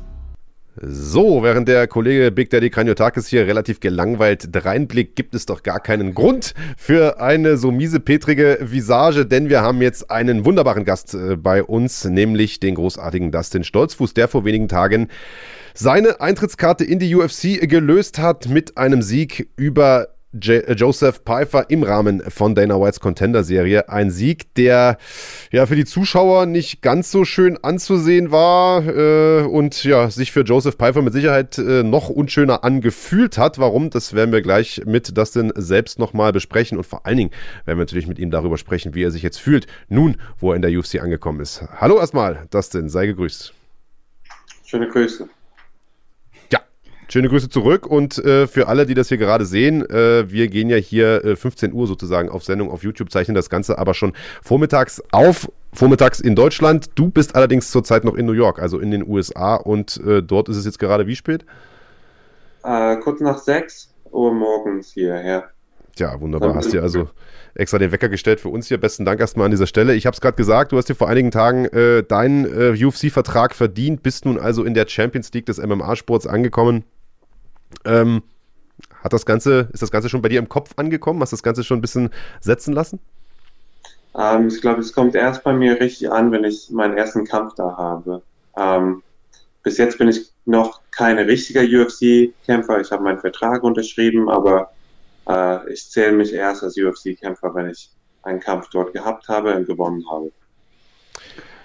Weiß man darüber schon was? Also ähm, du hast den Vertrag unterschrieben. Erstmal über wie viele Kämpfe geht der Vertrag? Standardmäßig über vier? Ähm, ich dachte drei, aber es kann sein, dass es auch vier ist. Es müssen noch mal. Okay. Aber ähm, du weißt noch nicht, wann es losgeht mit dem ersten. Äh, doch, steht noch nicht fest. Ähm, also das heißt, es könnte sich ändern. Und ähm, über Gegner darf ich wahrscheinlich auch nicht reden, aber so Anfang November oder so. Also es steht schon was, aber da ist die Tinte noch nicht trocken. Ja. So ungefähr. Okay, ja, das ist ja spannend. Das heißt, wir werden dich wahrscheinlich dieses Jahr noch als UFC-Kämpfer sehen. Also, so dass du dich dann auch selber als UFC-Kämpfer empfindest. Ja, toll, toll, toll. Geil, sehr gut.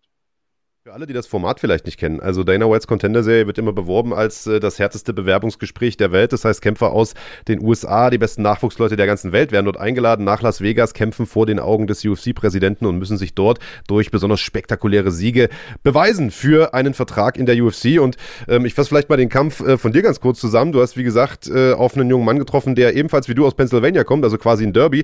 Äh, Joseph Pfeiffer, schlagstarker, kräftiger Typ. Äh, ein Kampf, in dem du sehr, sehr souverän gewirkt hast, der aber gar nicht mal so lange gedauert hat, ähm, äh, ja, nicht mal über die erste Runde hinausging. Du hast äh, Pfeiffer dann irgendwann ausheben können, runtergeslammt und der hat einen Fehler gemacht, den man eigentlich nicht machen sollte. Er hat nämlich versucht, sich abzustützen und sich dabei den Arm, äh, im Fernsehen wurde gesagt, ausgekugelt. Für mich sah es fast schon aus, als wäre gebrochen gewesen, zumindest auf den ersten Blick. Sehr, sehr unschöne Szene. Äh, wir haben da gleich noch mal ein Foto dazu.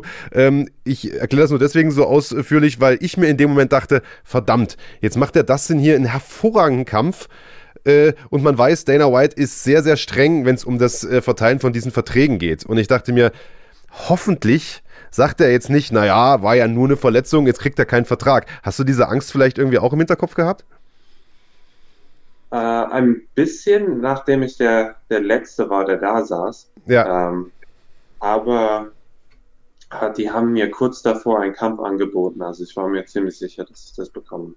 Ah, du ähm, wusstest also quasi schon, dass das geklappt hat mit dem UFC-Ticket. Ja, die haben mich ähm, so, genau, also kurz davor, also es gab eine relativ lange Pause, während sie äh, so auf Dana White gewartet haben und ein Grund dafür, weil sie wollten mich erstmal fragen, ob ich dann schon am, äh, ich glaube, jetzt wurde es verschoben, auf 29. kämpfen konnte, im August. Ich habe gesagt, so, eigentlich bin ich fit genug dafür, aber ich will meine Familie endlich wiedersehen. Dann habe ich das abgelehnt. Ähm, und ich glaube auch deswegen ist der erste Typ dann reingekommen, weil sein Kampf war nicht super gut dafür, aber er hat ja gesagt und hat dann auch den Vertrag bekommen. Also kann er dir im Prinzip danken dafür, dass er einen UFC-Vertrag bekommen hat. Hättest du ja gesagt, dann wäre er wahrscheinlich runtergekippt hinten noch. Ja, ich, ich äh, ich glaube, wenn er nicht äh, eingesprungen wäre, dann wäre er wahrscheinlich nicht reingekommen. Zumindest nicht an dem Abend.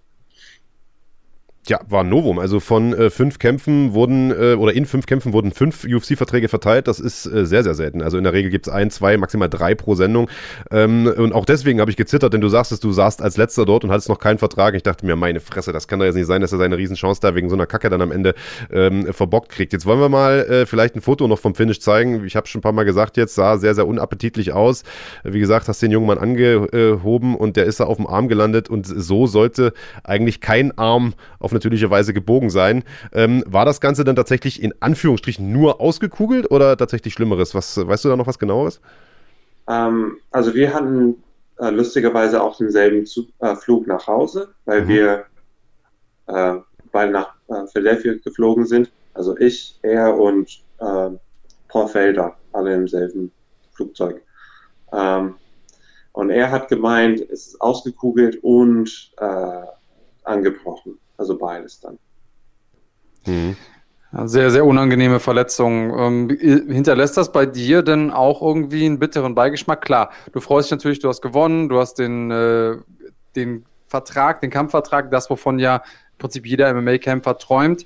Aber hättest du es dir gewünscht, das auf eine andere Art und Weise zu gewinnen oder sagst du, ist mir egal, Hauptsache Vertrag? Äh, es nervt ein bisschen. Es ist jetzt mein dritter Kampf, der irgendwie auf eine unglückliche so kontroverse Weise äh, ausgegangen ist. Und das mag ich nicht. Äh, es wäre mir lieber, wenn es ein super sauberer Sieg wäre, wenn ich ihn einfach ausgenockt hätte oder ausgechoked hätte. Das wäre dann natürlich viel, viel schöner. Aber ist das irg irgendwas, was dich beschäftigt, was du auch mitnimmst dann in dein UFC-Debüt, dass du irgendwie noch mehr beweisen willst dann in dem Moment? Nee, nee. Ich meine, gewonnen ist gewonnen. Ich habe das Ding mit nach Hause gebracht. Ähm, und bis zu dem Punkt lief es genau, wie ich das vorgesehen habe. Ähm, du hast jetzt, hast jetzt gesagt, es sind drei Kämpfe, die irgendwie kontrovers, äh, merkwürdig gelaufen und ausgegangen sind. Was waren die anderen beiden? Ähm, der eine Kampf gegen Ada Adas, wo ich durch ja, DQ gewonnen habe. Er hat so ein paar Soccer Kicks ähm, reingehauen. Das ist natürlich auch nicht so schön. Also der Kampf lief auch für mich richtig gut davor. Ähm, aber äh, das fand ich nicht so schön. Und dann gegen Jonas mit der Ausrutsche und dann das hier mit den, äh, mit den Ellbogen auskugeln. Hast du das Gefühl, dass es ein bisschen daran liegt, dass du vielleicht gut darin bist, Chaos zu verbreiten äh, im, im Kampf und, und deswegen solche Situationen entstehen oder ist es einfach Pech? Ich glaube, es hat viel mit meinem Druck zu tun. Ähm, also der Kampf gegen Ada, ähm, er kann mich korrigieren natürlich, aber ich glaube, ich war gut auf dem Weg zu einem TKO und er war einfach ähm, so unter viel Stress und war nicht ganz da in dem Moment. Gegen Jonas, ich weiß, dass ich gute Treffer davor gelandet habe.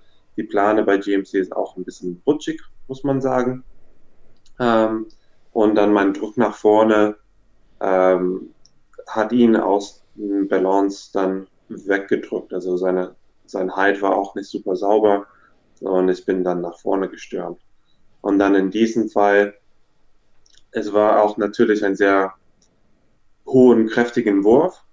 Und ja, es ist eigentlich sein Fehler, aber den Wurf kann ich ziemlich kräftig machen und es tut natürlich weh, wenn wir beiden mit allem Wut auf einen Arm fallen. Also das kann schon Schaden anrichten. Ja, das haben wir auf jeden Fall gesehen. Jetzt äh, hast du ja einen relativ ungewöhnlichen Weg bestritten. Also die meisten Kämpfer aus Europa, insbesondere aus Deutschland, denken, man muss in die USA gehen, man muss dort trainieren, in den großen äh, Teams, in den großen Gyms, um den Sprung in die Champions League zu schaffen. Äh, du lebst seit vielen, vielen Jahren schon in Deutschland, hast ja quasi deine neue Heimat, deine zweite Heimat gefunden ähm, äh, und äh, schaffst von hier den Sprung in die USA. Äh, wo siehst du denn deine Zukunft, deine sportliche? Ähm, erstmal, wo ich bin. Äh, ich muss sagen, immer wenn ich wegreise, fällt es mir wieder ein äh, oder wieder auf, wie gut mein Training ist, wo ich bin. Ähm, da bei Frankers 2 Team ist das Training Weltklasse. Also vor allem im Kickboxen, im Muay Thai Bereich ist es wirklich Weltklasse. Ähm, es ist nicht, als ob ich irgendwo hinreise und denke ich mir, oh, das, dieses Training hat mir viel, viel besser gefallen. Und dann für Bodenkampf, ähm, da hoch in Kaiserslautern bei Matrix ist es auch so höchstrangig, das Training. Und dann bei Peter Sobotta ist es auch Hammer. Ich muss halt ein bisschen mehr rumreisen, rumfahren und das alles für mich zusammenbasteln. Aber das Resultat, das, was rauskommt, ist ein richtig, richtig gutes Trainingsplan. Ähm, ich bin mehr als zufrieden mit mit meinem Training. Und immer, wenn ich dann wegfahre, wie, wie gesagt, ich habe bei äh, Syndicate MMA und äh, Extreme Couture trainiert, während ich in Las Vegas war. Beide super Gyms, das ist alles auf einer Fläche. Äh, Fläche. Das ist dann natürlich ziemlich praktisch, aber ähm, so im Vergleich war das Training nicht besser. Sogar ich mag mein Training bei mir äh, sogar besser. Also das bedeutet, deutsche Fans äh, können dich auch äh, länger bei sich verorten. Also du äh, repräsentierst weiter auch Germany, ähm, zumindest auf sportlicher Ebene trainierst auch hier weiter. Das ist doch mal eine gute Nachricht. Ja. Ähm, was uns oder mich auch noch besonders interessiert ist, denn wie war es denn zu reisen überhaupt in der Zeit? Also es war bestimmt nicht einfach und mit einigen Problemen verbunden, einzureisen in die USA, dann unter besonderen Bestimmungen ähm, mit den ganzen Hygienemaßnahmen und so teilzunehmen an der Contender Series, ähm, die ganzen Abläufe hinter den Kulissen, also selbst wenn man sich die Serie regelmäßig anguckt, hinter den Kulissen ist immer noch was anderes. Wie war das für dich? Wie hast du es erlebt? Irgendwas, was du vielleicht so nicht erwartet hast äh, von vornherein, irgendwelche Besonderheiten? Wie hast du Dana White erlebt? Erzähl mal ein bisschen aus dem Nähkästchen. Ähm, also die eine Reise, Reise war überraschenderweise einfach. Äh, alles, was schon abgeklärt werden musste, wurde von der UFC schon abgeklärt. Und äh, als, ähm, als Staatsbürger darf ich jede Zeit da rein. Und dann auch mein Betreuer durfte dann rein mit einer Genehmigung, ähm, was wie gesagt alles von der UFC geklärt wurde und lief einwandfrei. Flug rüber war ziemlich cool. Äh, der Flieger war fast komplett leer. Ähm, jeder hat fast eine ganze Reihe zu sich. Ähm, das war natürlich ein bisschen angenehmer als, als sonst. Und dann in Las Vegas, ähm, die Sicherheitsmaßnahmen waren ziemlich streng. Also wir mussten dann, ich glaube, insgesamt drei oder viermal einen Test machen und drei verschiedene Quarantänen durchmachen ähm, aber alle ziemlich kurz. Und dann zwischendurch, ich war der Einzige, der ein bisschen länger geblieben ist, weil ich musste meine Pressesachen am Wochenende davor und dann kämpfen am nächsten Wochenende. Und dann diese Woche da, dazwischen durfte ich rausgehen und trainieren. Und das war überraschenderweise locker. Ähm, wir waren bereit, die ganze Zeit im Hotel zu trainieren. äh, so mit Pratzentraining und sowas, aber zum Glück äh, mussten wir das nicht. Ja, du hast gesagt, dein Betreuer äh, hat auch ein bisschen Glück gehabt im Casino, hat da ein paar Dollar noch gewonnen und so weiter. Ähm, ich, ich staune, dass ihr da raus durftet überhaupt, denn so wie ich es verstanden habe, leben doch dort alle in einer Bubble. Also Dana White hat selbst noch gesagt vor ein paar Tagen, ohne Bubble kannst du so ein Konzept, so ein Hygienekonzept nicht durchziehen, da kannst du auch keinen rein und rausschleusen. Äh, wie läuft das denn? Ich dachte tatsächlich auch, ihr seid da im Hotel eingesperrt während der Fight Week oder durftest du dich da frei bewegen? Wie gesagt, das ist das erste Wochenende. Wir sind am Samstag Samstag angekommen oder Freitag, ähm, sind wir angekommen und dann mussten wir das ganze Wochenende rüber dort im Hotel bleiben. Dann habe ich meine ganze Pressesachen am Montag gehabt und nach der, den ganzen Pressentermin durften wir dann frei raus. Ähm, ja, und da haben wir, wie gesagt, bei den verschiedenen Gyms trainiert und ja, der, der Chris Wund ist dann kurz mal auf den Strip gegangen, hat ein bisschen Geld verdient. Also, ja. Glück mitgebracht. ja. Ja, er verdient das Geld im Casino, du im Cage. Letzte Frage vielleicht noch, bevor wir dich denn gehen lassen, dann kannst du noch mal eine Runde verdient aufs Ohr hauen. Äh, das sind, ist, du warst ja in Deutschland im Mittelgewicht aktiv, warst da Champion in äh, verschiedenen Organisationen. Wo siehst du deine Zukunft in der UFC? Es ist ja Usus bei vielen Kämpfern, dass sie, wenn sie denn da oben ankommen, dann doch nochmal äh, versuchen, die letzten äh, äh, Funde zu schrubben, was da geht, vielleicht eine Gewichtsklasse runterzugehen. Siehst du dich eher im Weltergewicht? Siehst du dich im Mittelgewicht? Was ist deine Zukunft? Wir haben ja nächsten Monat einen riesen Mittelgewichtstitelkampf auch anstehen. Ähm, eine der bestbesetzten Gewichtsklassen aktuell ich glaube, für mich runter auf Weltgewicht zu gehen, wäre ziemlich schwer. Ich bin kein großer ähm, Mittelgewicht. Ich laufe mit ungefähr 90 Kilo rum. Ähm, ja, bin ziemlich trocken, aber ja, von, wenn ich richtig, richtig trocken sind, so in der Kampfvorbereitung komme ich vielleicht runter auf 87, von 87 mit keinem Körperfett runter auf 77 zu gehen, wäre dann ziemlich hart. Und ähm, ich bin sowieso gegen so großen Weight Cuts. Ähm, so, ich bleibe auf jeden Fall beim Mittelgewicht und wenn ich mir klein vorkomme, was, also ich komme mir manchmal schon, schon ein bisschen klein vor, aber nicht schwach. Und solange ich mir nicht schwach vorkomme, bleibe ich einfach wie ich bin. Wenn das sein sollte, ähm, dann ja, gehe ich ein bisschen öfter pumpen. Das mache ich zurzeit fast nie. Ja, klingt gut. Wir wünschen dir auf jeden Fall für deine UFC-Karriere nur das Beste. Wir hoffen, dass das der Anfang von was ganz, ganz Großem ist. Wir werden natürlich immer am Puls bleiben, alle deine Kämpfe verfolgen und hoffen, dass du uns äh, auch jetzt, wo du äh, geehrt wurdest, sozusagen den Ritterschlag erhalten hast und in der UFC bist, regelmäßig bei uns äh, als Gast in der Sendung bist. Ähm, hast du noch irgendeine Message, die du rausschicken willst an äh, die MMA-Community in Deutschland? Irgendwas, was du sagen möchtest? Ähm, ich glaube, was ich am liebsten sagen würde, ist, äh, hört bitte auf, so die deutsche MMA-Szene runterzumachen. Es ist natürlich ein bisschen kleiner als in den USA, es ist noch am Wachsen. Aber wenn man fleißig ist, wenn man ein gutes Netzwerk aufbauen kann, ist das Training in Deutschland richtig hoch. Also so erste Klasse. Ähm, also nicht einfach nur denken, dass man es nur in den USA schaffen kann.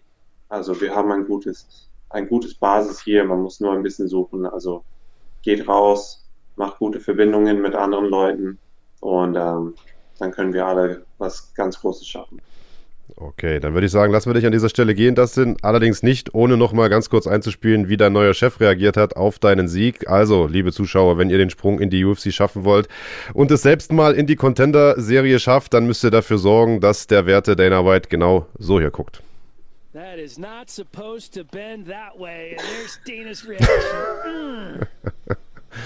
Ja, damit ist der UFC-Vertrag dann sicher. Also das sind, Andreas hat schon gesagt, wir freuen uns, einen weiteren, ja, keinen Deutschen, aber zumindest einen Wahldeutschen, Home is where your heart is, sagt man ja so schön, äh, in der UFC begrüßen zu dürfen. Wir werden natürlich die Daumen drücken, haben deinen Weg die letzten Jahre begleitet und werden das auch in Zukunft tun. Vielen, vielen lieben Dank, dass du dir die Zeit hier genommen hast, äh, bei uns nochmal im Interview Frage und Antwort zu stehen. Erhol dich gut, du bist bei deiner Familie. Wie lange bist du noch dort in den Staaten?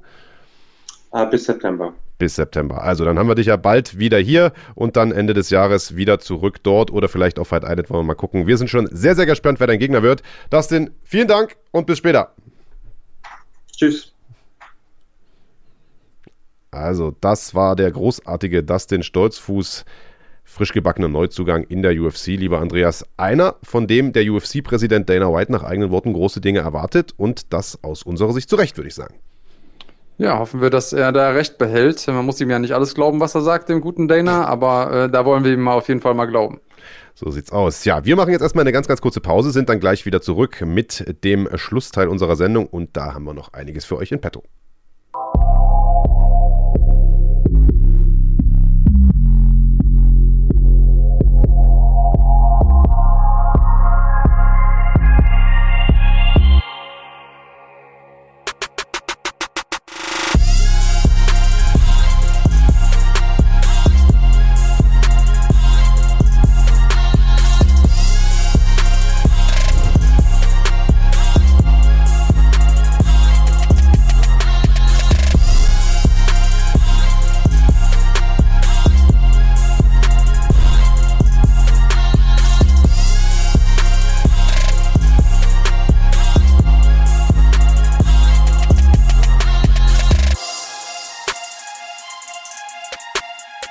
Ja, und wie wir vorhin schon gesagt haben, lieber Big Daddy, geht es in den nächsten Wochen sehr, sehr spannend weiter hier auf runfighting.de mit Veranstaltungen aus Deutschland, aus Europa, aus der ganzen Welt. Und äh, einer der großen Leuchtturm-Events, der wird die zweite Ausgabe von National Fighting Championship NFC sein, live aus Krefeld. Eine Zweitagesveranstaltung am 19.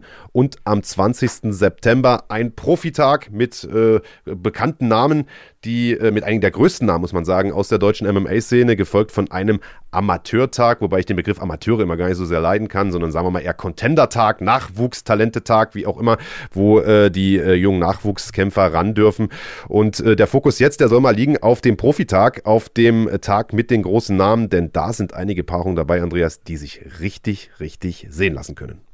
Ja, allen voran äh, Sava Bolagi gegen Sascha Sharma um den Federgewichtstitel der Organisation. Und ja, während man schon mal sagt, ja, der ein oder andere nationale Veranstalter, der äh, haut da schon mal inflationär Titel raus, muss man sagen, ja, die beiden, äh, um den Titel kämpfen zu lassen, das macht nicht nur Sinn, sondern da haben auch die Leute extrem Bock, das zu sehen. Stilistisch ist das ein hervorragendes Matchup, denn beide sind bärenstarke Ringer und wir wissen aus der Vergangenheit oder aus der Erfahrung, dass wenn zwei Leute, die in einer Disziplin besonders gut sind, aufeinandertreffen, dann entscheidet sich oft eben nicht, wer ist dann der bessere Ringer in dem Fall, sondern ja, wer ist zum Beispiel der bessere Kickboxer oder der bessere Grappler. Also ich bin sehr gespannt auf die taktischen Einstellungen, die die beiden machen und äh, wie der Kampf dann wirklich äh, ablaufen wird. Wie siehst du es denn? Wird das ein Ringerduell oder werden die beiden sich äh, die Fäuste um die Ohren hauen? Also ich glaube nicht, dass wir einen Kickboxkampf sehen. Ich glaube schon, dass das Ganze auf der Matte stattfinden wird. Ich finde es aber trotzdem sehr, sehr spannend, denn ähm, du sagst es vollkommen richtig, beide gute Bodenkämpfer. Saba natürlich ein hervorragender Ringer. Wir haben es gesagt, EM-Bronze und so weiter. Wir müssen das jetzt nicht alles nochmal aufzählen. Äh, und Sascha auf der anderen Seite ein hervorragender Grappler und ich bin mal sehr, sehr gespannt, ähm, wie Saba mit den Ground Skills von Sascha umgehen wird, der auch aus der Rückenlage aus hochgefährlich ist. Oder äh, ob Sascha vielleicht da eher in die Offensive geht und sagt, ich suche den Takedown mal und ob ihm das gelingt gegen einen Kämpfer äh, vom Kaliber eines Sababulagis. Also unglaublich interessantes Duell. Das wird jetzt natürlich nicht die große K.O.-Schlacht wahrscheinlich, sondern das wird ein erstklassiges Duell auf der Matte. Für Leute, die äh, lieber sehen, wie im Stand die Fäuste fliegen, haben wir aber auch noch was im Programm. Mehr als einen Kampf, aber zumindest einen Kampf, bei dem auch ein Titel auf dem Spiel steht. Der Kampf, über den wir gerade gesprochen haben, ist ein Federgewichtstitelkampf. Bei den schweren Jungs geht es aber auch ums Gold, nämlich um einen Titel im Halbschwergewicht, der frisch ausgelobt wird. Und zwar zwischen Marc Dussis, einer mit dicken Arm, viel im Kopf und vor allen Dingen jeder Menge Action in seinen Kämpfen. Und der bekommt es zu tun mit einem Namen, den wir gerade eben schon mal genannt haben, lieber Andreas. Nämlich UFC-Veteran genau. Amilcar Alves. Richtig, genau. Ja, ähm, sehr gutes Matchup. Ich bin äh, gespannt, wie das Ding ausgeht. Und auch da ist die K.O.-Wahrscheinlichkeit relativ hoch. Da muss ich, äh, muss ich dir beipflichten. Aber wir haben auch so noch super viele coole Kämpfe auf der Karte. Nico Samsonite kämpft gegen Pater Chapelia. Also das ist ein richtig, richtig gutes Ding. Und, naja, im Prinzip kann man sich die Veranstaltung schon mal blind kaufen, beziehungsweise blind ein Ticket dafür kaufen oder dahin fahren, wenn ein Name ähm, genannt wird und das ist Alexander Wertko, weil wo der ist, da ist immer auf jeden Fall Spaß am Start ja, Spaß und Gewalt, so muss man sagen. Gewalt und Action. Je nachdem, was man als Spaß findet. also Spaß hat der Gegner dann wahrscheinlich nicht, obwohl er mit Michael Bayram einen sehr, sehr starken Gegner vor der Brust hat. Das ist nicht alles. Äh, es sind insgesamt äh, über zehn Kämpfe, die es da zu sehen gibt. Das Ganze im Rahmen der Silbermitgliedschaft auf äh, dem YouTube-Kanal von Run Fighting. Also noch ein Grund mehr, euch das Ganze zu besorgen eine Goldmitgliedschaft, die braucht er für etwas anderes, nämlich für den Kampf zwischen Sean Porter und Sebastian Formella. Dazu aber gleich später mehr, denn das ist ein weiterer Leuchtturm-Event hier auf runfighting.de, bevor wir den besprechen. Gucken wir aber erst nochmal, was in der weiten Welt des Kampfsports passiert ist, lieber Big Daddy. Das äh, wollen wir jetzt in Zukunft ein bisschen häufiger machen, haben wir in den letzten Wochen äh, im Rahmen unseres Tippspiels immer wenig vernachlässigt und es gab in der letzten Woche gleich, ja, nicht nur eine, sondern gleich mehrere hochinteressante News. Äh, bei denen ich mal sehr, sehr gespannt bin, was du für eine Meinung dazu hast. Zumindest äh, die erste, die hier auf dem Zettel steht, nämlich eine alte Bekannte aus der UFC. Hier sehen wir es äh, gerade vielleicht eingeblendet. Wir haben zumindest ein Foto von ihr in der Regie. Paige Van Zandt. Ähm, die ist nicht mehr in der UFC unter Vertrag, sondern hat bei einer neuen Organisation unterschrieben. Und zwar nicht etwa bei Bellator, nicht bei ONE FC, nicht bei der PFL. Nein, bei Bare Knuckle Fighting Championship, lieber Andreas. Freust du dich da aufs Debüt? Ähm, nee. Aber, also ich, äh, äh, ich muss das andersrum sagen. Als sie, sie hat ja schon vor ihrem letzten UFC-Kampf angedeutet, okay, hiernach läuft mein Vertrag aus, dann werde ich Free Agent sein, ich will erstmal ein ja. bisschen damit rumspielen. Und dann hat man schon gedacht, okay, die geht irgendwo hin im MMA, wo einfach die Konkurrenz nicht so groß ist. Äh, wahrscheinlich Bellator, ähm, die werden ihr ein gutes Angebot machen, weil sie ist natürlich ein großer Name, sie hat Mainstream-Appeal. Ähm, und sie ist natürlich äh, deswegen auch ein großer Name, weil die Medien sie mögen, weil sie einfach auch, ja, sag ich mal so, in den Mainstream-Geschmack von Frauen passt oder wie eine Frau auszusehen hat, da relativ gut reinpasst in diese, äh, in diese Schablone. Aber sie selber sagt, nö, ich bin aber kein hübsches Ding aus meiner Sicht, sondern ich bin Kämpferin und deswegen melde ich mich mal bei einem Sport an, äh, oder bei einer Organisation an, wo die Wahrscheinlichkeit, irgendwie Cuts und auch langfristige Narben im Gesicht zurückzubehalten, besonders groß ist, unterschreibt bei Bare Knuckle FC. Das ist natürlich was Besonderes, muss ich sagen. Und das ist auch ein guter Beweis dafür, dass sie das ernst nimmt. Wie siehst du es? Äh, also ich habe mich letzte Nacht mit dem Kollegen Sebastian Hackel darüber unterhalten, was da ihre Beweggründe für sind, äh, das zu machen, denn sie hätte ja durchaus auch andere Möglichkeiten gehabt, Geld zu verdienen. Sie hat es ja in der Vergangenheit schon gesagt, sie verdient da mit ihren ganzen anderen äh, Spirenzen, die sie da macht, Let's Dance und solche Geschichten oder das US-Äquivalent zu Let's Dance, Dancing with the Stars heißt es da ja, mehr Geld, als sie in der UFC verdient. Jetzt äh, munkelt man, dass sie äh, hier für, äh, für, für, diese, für diesen Vertrag, den sie bei Bernacle unterschrieben hat, wohl einen, also mehrere Millionen bekommt. Das heißt wohl 400.000 pro Kampf. Wie viel da am unterm Strich aber übrig bleibt, weiß man ja auch nicht. Da kommen ja noch Steuern ab und naja, haben wir ja schon tausendmal aufgezählt, was ein Kämpfer da alles abdrücken muss. Also es klingt jetzt gar nicht mal so lukrativ, wie es vielleicht auf den ersten Blick erscheint und sich dafür dieses hübsche Gesicht komplett zerhacken zu lassen, ist äh, auf den ersten Blick jetzt nicht unbedingt die cleverste Idee. Und äh, der Hackel und ich, wir haben uns auch gewundert, wie kommt man denn auf so eine bescheuerte Idee, das zu machen. Aber ich habe gesagt, hey, vielleicht ist die auch nur eine Psychopathin. Also Psychopathen gibt es ja nicht nur bei Männern, Männern. Und äh, also ich meine, nicht jeder Psychopath ist ein, ist ein Meuchelmörder, sondern Psychopathie bedeutet ja im, im, im, in erster Linie mal äh, Risiko, Affinität, äh, keine Angst vor Konsequenzen zu haben und, und solche Geschichten. Es gibt ja auch sehr, wenig sehr Erfolg. Empathie normalerweise auch. Also wenig Empathie.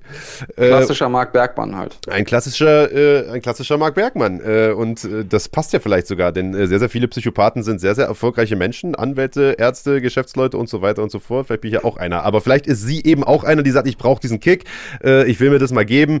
Äh, vielleicht will sie auch einfach nur cool sein. Nur, ähm, ich weiß gar nicht, ob wir das Bild jetzt hier parat haben. Ich glaube nicht, aber ihr könnt ja trotzdem euch die Mühe mal machen und einfach mal äh, das Bild äh, äh, googeln von Artem Lobov nach seinem ersten Bernacke-Kampf. Der hatte gefühlt 48 Narben im kompletten Gesicht verteilt. Und äh, also, ich weiß nicht, ob Page Van Zandt, also ich sag mal, wenn Page Van Zandt dann so aussieht, dann verdient sie bei Let's Dance und solchen Formaten mit Sicherheit nicht mehr so viel Geld in Zukunft. Ja, aber vielleicht ist das auch so ein bisschen ihre, ihre Art, sich daraus zu befreien. Also wenn die Leute einem immer wieder sagen, ja, du bist ja nur ein hübsches Gesicht und du wärst ja gar nicht so bekannt und, und du wärst, ja, Kämpferin bist du zwar okay, aber weißt du, ich meine, vielleicht will sie oh, da haben wir das nur äh, beweisen. Bild hier gerade vorbereitet. Wir blenden das mal kurz ein. Entschuldigung, dass ich dir da reingerätsche. Alter. ja, nett. Alter.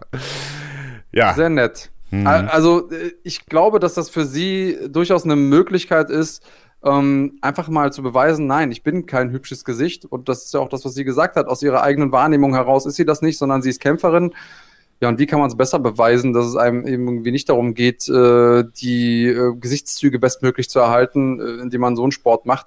Also ich bin kein großer Fan von äh, Bare Knuckle Fighting, das habe ich ja schon mehrfach gesagt, aber ich respektiere die Entscheidung, weil sie für sich selber offensichtlich damit was, äh, was zeigen, was beweisen kann, was ihr wichtig war. Schauen wir mal, wie es ausgeht für sie. Ist ihr, glaube ich, aber auch relativ latte. Also deine Zustimmung braucht sie da wahrscheinlich nicht. aber ich, ich bin bei dir. Also, ich verstehe es ich versteh's auch nicht so ganz. Äh, ich würde es mir auf jeden Fall angucken. Ich weiß ja gar nicht, Kahn, haben wir, haben wir noch die Rechte an Bärnacke? Übertragen wir das dann zufällig? Das wäre natürlich klasse. Also dann würde ich mich direkt mal äh, freiwillig melden zum Kommentieren. wird äh, sicherlich, wird sicherlich äh, eine nette Nummer. Ähm, ja, äh, sportlich äh, vielleicht ein bisschen ein bisschen wertiger oder ein bisschen interessanter, ähm, um es mal wieder auf, einen ernsthaften Pfad zu kommen, ist ein Kampf, der angekündigt wurde, äh, der eigentlich schon im April diesen Jahres hätte stattfinden sollen, durch Corona leider geplatzt ist, nämlich das Duell zwischen Ottman Azetar und Karma Worthy, der äh, bei UFC 249 schon mal angesetzt war, äh, jetzt in der Nacht auf den 6. September stattfinden wird. Asaitar und Worthy, beides, äh, ja, ich sag mal UFC-Neulinge in Anführungsstrichen, äh, beide sehr, sehr schlagstarke Kämpfer. Asaitar, ähm, der, der jüngere Bruder von Abu Asaitar, äh, im September letzten Jahres in Abu Dhabi debütiert, hat da Timo Packerl in den Finnen in der ersten Runde gnadenlos umgelegt. Kama Worthy seit August in der UFC, also einen Monat länger. Äh, hat da Devin Smith äh, auch in der ersten Runde kaputt gehauen. Äh, hat vorher aber selbst ein paar Treffer eingesteckt und da muss er aufpassen gegen Ottmann, denn äh, wo der hinlangt, lieber Big Daddy, oh, hauaha. Da wird es oft ja, da wächst so schnell kein Gras mehr. Ja. Ähm, ist auf jeden Fall ein äh, Knockout-gefährlicher Kampf. Bislang gibt es ja noch die Null im Rekord von Ottman Eisertar. Das heißt, jeder möchte sich natürlich diese Null holen ob Karma Worthy jetzt derjenige ist, der äh, das schaffen kann. Er hat mehr Kämpfe auf dem Buckel, also irgendwie zehn Profikämpfe mehr. Ähm, hat jetzt auch eine ganz gute Streak, glaube sieben in Folge gewonnen. Äh, und zuletzt äh, Luis Pina submitted in der dritten Runde. Also er kann auch ein bisschen mehr als nur K.O. schlagen. Ähm, guter Kampf, ein guter Kampf für Ottmann, weil das einer von diesen Kämpfen ist, wo ich glaube, dass wenn der den gewinnt, dann ist er relativ schnell irgendwie na, ich will nicht sagen oben mit dabei, aber er empfiehlt sich auf jeden Fall für größere Aufgaben. Und äh, wenn er den eindrucksvoll gewinnt, dann ja, sollte auch der ein oder andere internationale Fan, insbesondere so die Amis, äh, auf ihn aufmerksam werden, denn er hat natürlich auch einen hervorragenden Kampfstil, sehr äh, fan-friendly, wie die Amis sagen. Und wir wünschen ihm natürlich alles Gute für den Kampf. Ja, absolut und freuen uns auch drauf. Ähm, das, wie gesagt, gibt es in der Nacht auf den 6. September. Und äh, eine Sache, die wollen wir noch kurz besprechen, bevor wir ähm, ja, uns dem, dem Ende der Sendung auch dann bald nähern. Äh, wir haben vor einigen Wochen schon mal relativ kontrovers darüber diskutiert, lieber Andreas. Der Max Rosskopf war eine Zeit lang in den Schlagzeilen, weil er in seinem UFC-Debüt der Meinung war, er könne nicht mehr und nach der zweiten Runde aufgeben wollte, seinen Coach Robert Drysdale mehrfach darum gebeten hat, doch bitte für ihn das Handtuch zu werfen, der sich allerdings vehement geweigert hat und nach neunmaligen äh, Bitten und Betteln hat dann irgendwann der Referee davon Wind bekommen und hat seinerseits den Kampf beendet und abgewunken. Äh, das Ganze war Gegenstand äh, reger Diskussionen, auch der UFC-Präsident selbst hat sich dazu geäußert. Äh, damals klang das noch so wie, naja, äh, lass den Jungen mal machen und äh, das wird schon. Äh, jetzt ist es aber so, dass der junge Mann erstmal arbeitslos ist. Tja, und das ist wirklich eine besondere Situation. Also ich bin gespannt, nachher mal zu hören, was du dazu sagst. Ähm, vielleicht ganz kurz für die Leute, die diese Mecha Mechaniken nicht kennen im Sport. Ist, natürlich gibt es die Möglichkeit zu sagen, okay, du, du gehst in einen Kampf rein, ähm, kurzfristig auch in der UFC und machst einen Kampf und bist dann wieder raus. Meistens, wenn du eine schlechte Performance ge gemacht hast. Also im Normalfall ist es aber so, wenn du kurzfristig einspringst, dann rettest du ja auf eine bestimmte Art und Weise der UFC einen Kampf. Das heißt, jemand, der eingeplant war, dessen Gegner vielleicht ausgefallen ist, der kann dann jetzt doch kämpfen, was erstmal dem Kämpfer im Gefallen äh, gegenüber ist und natürlich auch der UFC im Gefallen gegenüber ist. Natürlich ist auch für dich dein Eintritts Ticket in die UFC, in die weltgrößte Liga. Du kannst da zeigen, was du kannst. Und wenn du gewinnst, ist sowieso alles gut. Die Frage ist, wie geht man damit um, wenn jemand verliert? Äh, wie geht man damit um, wenn jemand ähm, einem Fallen getan hat und ähm, dann aufgrund von kurzer Vorbereitung oder was auch immer vielleicht nicht so performen konnte? Wenn man jetzt Dana White geglaubt hat, in dem, was er gesagt hat danach, ähm, naja, ich, äh, ne, wenn er doch nicht kämpfen will, dann soll er nicht kämpfen, das ist nicht schlimm. Die Leute sollen immer die Möglichkeit haben, aufzuhören. Das ist genau das, was er sagen muss in dem Moment aus meiner Sicht auch. Problem ist, was ist das für ein Zeichen jetzt? für, für all die Kämpfer, die ähm, vielleicht merken, hey, ich tue meiner Gesundheit gerade nichts Gutes, wenn ich weiter kämpfe und haben diesen äh, Rushkopf-Fall im Hinterkopf. Das heißt, jeder Kämpfer, auch wenn Dana White sagt, nee, nee, jeder kann zu jeder Zeit aufhören, ist das für mich so ein Signal daraus, dann fliegt er halt aus der UFC quasi im, im Nachsatz. Ähm, und das gefällt mir ehrlich gesagt nicht so gut. Und das hat auch ein bisschen was damit zu tun, wie, ähm, ja, wie die Medien darüber berichten, die MMA-Medien, wie die Fans die Sache aufnehmen. Also ich hätte ihm gerne die Möglichkeit gegeben, einfach nochmal zu zeigen, aus welchem Holz er geschnitzt ist. Schade, dass er die nicht bekommt. Wie siehst du es? Äh, ja, äh, im Grunde eigentlich fast genauso. Also ich, ich kann ja vielleicht das Zitat vorlesen, was, was Dana damals äh, wortwörtlich gesagt hat. Er sagt, es ist keine Schande, in den Käfig zu steigen und herauszufinden, dass es nicht reicht. Er hat es versucht und es hat nicht geklappt. Wer sich über ihn lustig macht, soll es mal selbst probieren. Er hatte die Eier, kurzfristig einen Kampf in der UFC anzunehmen. Punkt. Ich lese da zwei Sachen raus. Also es ist keine Schande, in den Käfig zu steigen und rauszufinden, dass es nicht klappt. Das heißt so für mich so viel wie, okay, der ist hier an der falschen Adresse. Und äh, das war ja die Meinung, die ich damals auch vertreten hatte. Ich glaube einfach mit so einer Einstellung bist du wahrscheinlich in der Königsklasse falsch. Kämpf hobbymäßig, ist ja alles gut. Gibt ja genug Leute, die, ähm, die semi-professionell kämpfen und sich da ein bisschen was dazu verdienen, alles gut. Aber für die Champions League reicht's dann eben nicht. Was ich aber aus diesem Zitat eben auch rauslese, ist, er hatte die Eier kurzfristig einen Kampf anzunehmen. Heißt für mich genau das, was du gerade gesagt hast. Der hat uns hier eine Fightcard gerettet. Der hat äh, nicht viel äh, Zeit gehabt, sich vorzubereiten. Der hatte auch eine eine gute erste Runde. Und erst in der zweiten, als ihm so ein bisschen die Puste ausgegangen war, hat er ins Brett bekommen und äh, ist dadurch dann eben auch mental äh, sozusagen äh, ge gebrochen worden. Und äh, Wäre das ein normaler Kampf gewesen mit einem normalen Trainingscamp und so weiter, hätte ich gesagt, alles in Ordnung, denn entlass ihn halt so, weil wahrscheinlich ist das nicht der richtige Ort für jemanden wie ihn. Äh, da gibt es halt genug andere, die sich sozusagen äh, den letzten Blutstropfen da vergießen würden, um da anzutreten. Das sieht man ja Woche für Woche jetzt wieder in der Contender-Serie auch und so. Äh, aber die Tatsache, und da bin ich vollkommen bei dir, Andreas, dass er das im Prinzip kurzfristig gemacht hat, und das ist ja eigentlich so dieses stillschweigende Agreement immer gibt. Wenn man das macht, dann verliert man mal einen Kampf und bekommt dann das nächste Mal noch einen etwas leichteren ist zumindest erstmal drin in der UFC und bekommt als Dankeschön nochmal eine zweite Chance. Das hätte man ihm ja eigentlich auch gewähren sollen. Äh, ich weiß es nicht, aber äh, ist nicht die feine englische Art, stimme ich dir zu, aber wenn man so ehrlich ist, oder, oder ehrlicherweise muss man auch sagen, äh, selbst wenn man ihm jetzt noch einen Kampf gegeben hätte, einer, der halt mental einfach nicht so stark ist, hätte es wahrscheinlich auch mit einer zweiten er hätte vielleicht den zweiten Kampf jetzt gewonnen, aber der wäre halt irgendwann wieder an so einem Punkt gewesen, wo er weißt du, wo es eben drauf ankommt, weiterzumachen, auch wenn du einen Finger äh, bis hier im Auge hast oder wo du, keine Ahnung, drei Sacktritte in, in Folge gekriegt hast oder wo du äh, einen kaputten Fuß hast wie ein Sean O'Malley, der da eine Weile noch mitgehumpelt ist. Weil, weißt du, das sind halt diese Situationen, ich meine, keiner weiß das besser als du, da musst du dich eigentlich durchbeißen äh, und ähm, er hat das nicht gemacht und ist deswegen aus meiner Sicht fehl am Platz. Das Timing war ein bisschen doof, aber äh, naja,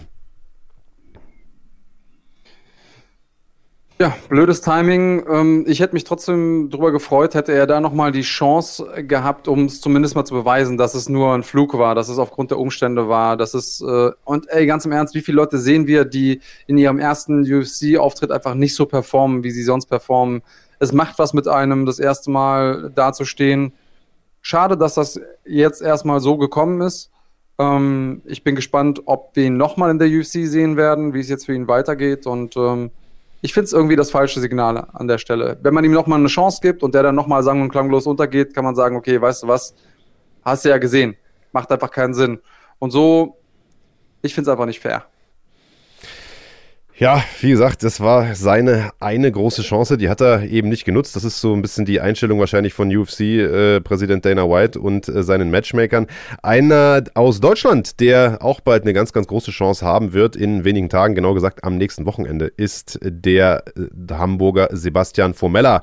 Hafenbasti, sein Spitzname, ungeschlagen, Deutschlands bestes Weltergewicht, steht vor der größten Chance seines Lebens, nämlich einem Eliminatorkampf gegen den ehemaligen Weltmeister Sean Showtime Porter, das Ganze in Los Angeles, das Ganze am nächsten Wochenende. Es ist eine Chance, wie man sie vermutlich nur ein einziges Mal im Leben bekommt, denn wenn er diesen Kampf gewinnt, dann darf er ja, einen Titelkampf nach Version des WBC bzw. der IBF bestreiten. Hat da allerdings ein ganz schön dickes Brett zu bohren. Wir schauen uns erstmal einen kurzen Trailer dazu an. You go after it, you go take it, and everything the guy gives you, you bury him with it. Two worlds collide.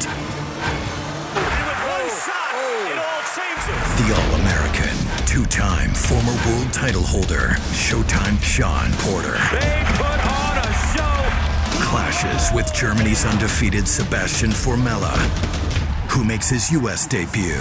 What a way to finish! Porter, Formella.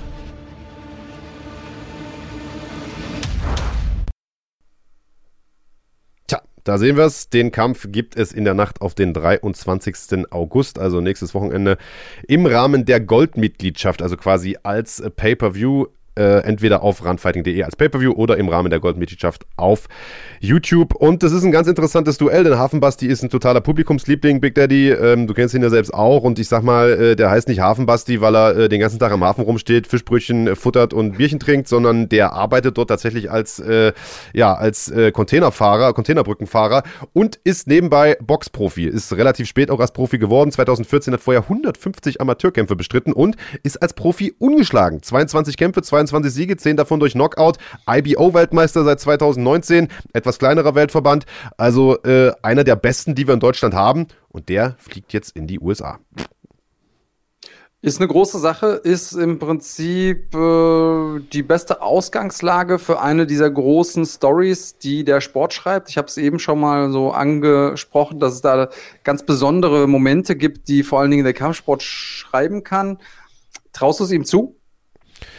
Ich traue es ihm schon zu, allerdings muss man sagen, er hat da wirklich ein äh, ganz schönes, habe ich gerade gesagt, ein ganz schön dickes Brett zu bohren, denn äh, Sean Porter ist äh, ehemaliger Champion nach Version äh, der IBF und des WBC, hat äh, 33 Kämpfe bestritten, 30 davon gewonnen, 17 durch K.O., einer der besten Weltergewichter der Welt, hat Namen besiegt wie Andre Berto, Danny Garcia, Adrian Browner, äh, also hat wirklich mit den ganz, ganz Großen äh, äh, mitgehalten, hat die ganz, ganz Großen besiegt, auch die einzigen Niederlagen, die er eingesteckt hat, waren gegen Cal Brook, Keith Thurman und Errol Spence Jr. Alle nach Punkten, alles WM-Kämpfe, also die absolute Creme de la Creme dieser Gewichtsklasse. Das heißt, wenn Sebastian Formella da nächste Woche hinfliegt oder diese Woche ja schon hinfliegt, dann wird er das natürlich als ganz, ganz großer Außenseiter tun. Das ist völlig klar. Aber chancenlos ist er da definitiv nicht, denn einerseits ist Porter jetzt nicht der ganz große K.O.-Puncher. Das heißt, Formella hat schon Zeit und äh, äh, hat den Raum, ihm da technisch beizukommen. 150 Amateurkämpfe sind eine ganze Menge. Das heißt, er hat eine gute Schule. Ähm, und äh, ich sag mal, der deutsche, der europäische Stil ist eben immer noch mal was anderes als dieser amerikanische Boxstil. Und äh, ab und an tun sich die Amerikaner da äh, auch mal äh, gar nicht so leicht äh, darauf klarzukommen. Und ich sag mal, dass ein Deutscher den großen Upset schaffen kann oder zumindest könnte, wenn alles mit rechten Dingen zuginge, das hat ja damals schon der olle Axel Schulz gezeigt gegen George Foreman. Das heißt, äh, ich drücke äh, Sebastian Formella hier auf jeden Fall alle Daumen, die ich habe und hoffe, dass er das Ding macht. Das ist auf jeden Fall einer der Kämpfe, die man gewinnen muss, wenn man, wenn man irgendwie oben mitspielen will, ganz oben mit dabei sein will. Und äh, vielleicht ist auch er jemand, der so ein bisschen profitiert äh, von einer besonderen Situation. Ich wünsche ihm auf jeden Fall nur das Beste und äh, werde es mir live angucken. Solltet ihr auch machen, holt euch einfach die Goldmitgliedschaft, dann müsst ihr nie wieder euch Gedanken machen über irgendwelche Pay-Per-View-Sachen oder ähnliches, sondern äh, könnt einfach alles gucken. Genau so sieht's aus. Tja, und das war's an der Stelle auch äh, für diese Woche von uns. Das Comeback ist geglückt. Von Schlagwort, wir hoffen, ihr hattet Spaß mit einer doch recht pickepackevollen Sendung, die ein bisschen länger geworden ist, als wir das ursprünglich geplant hatten.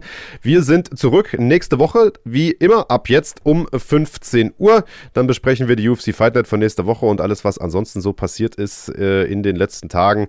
Hat mich gefreut. Ich habe Bock, dass es weitergeht, losgeht mit einer neuen Saison und äh, so viel sei schon mal gesagt, für alle, die da nachfragen, auch das Tippspiel wird natürlich weitergehen.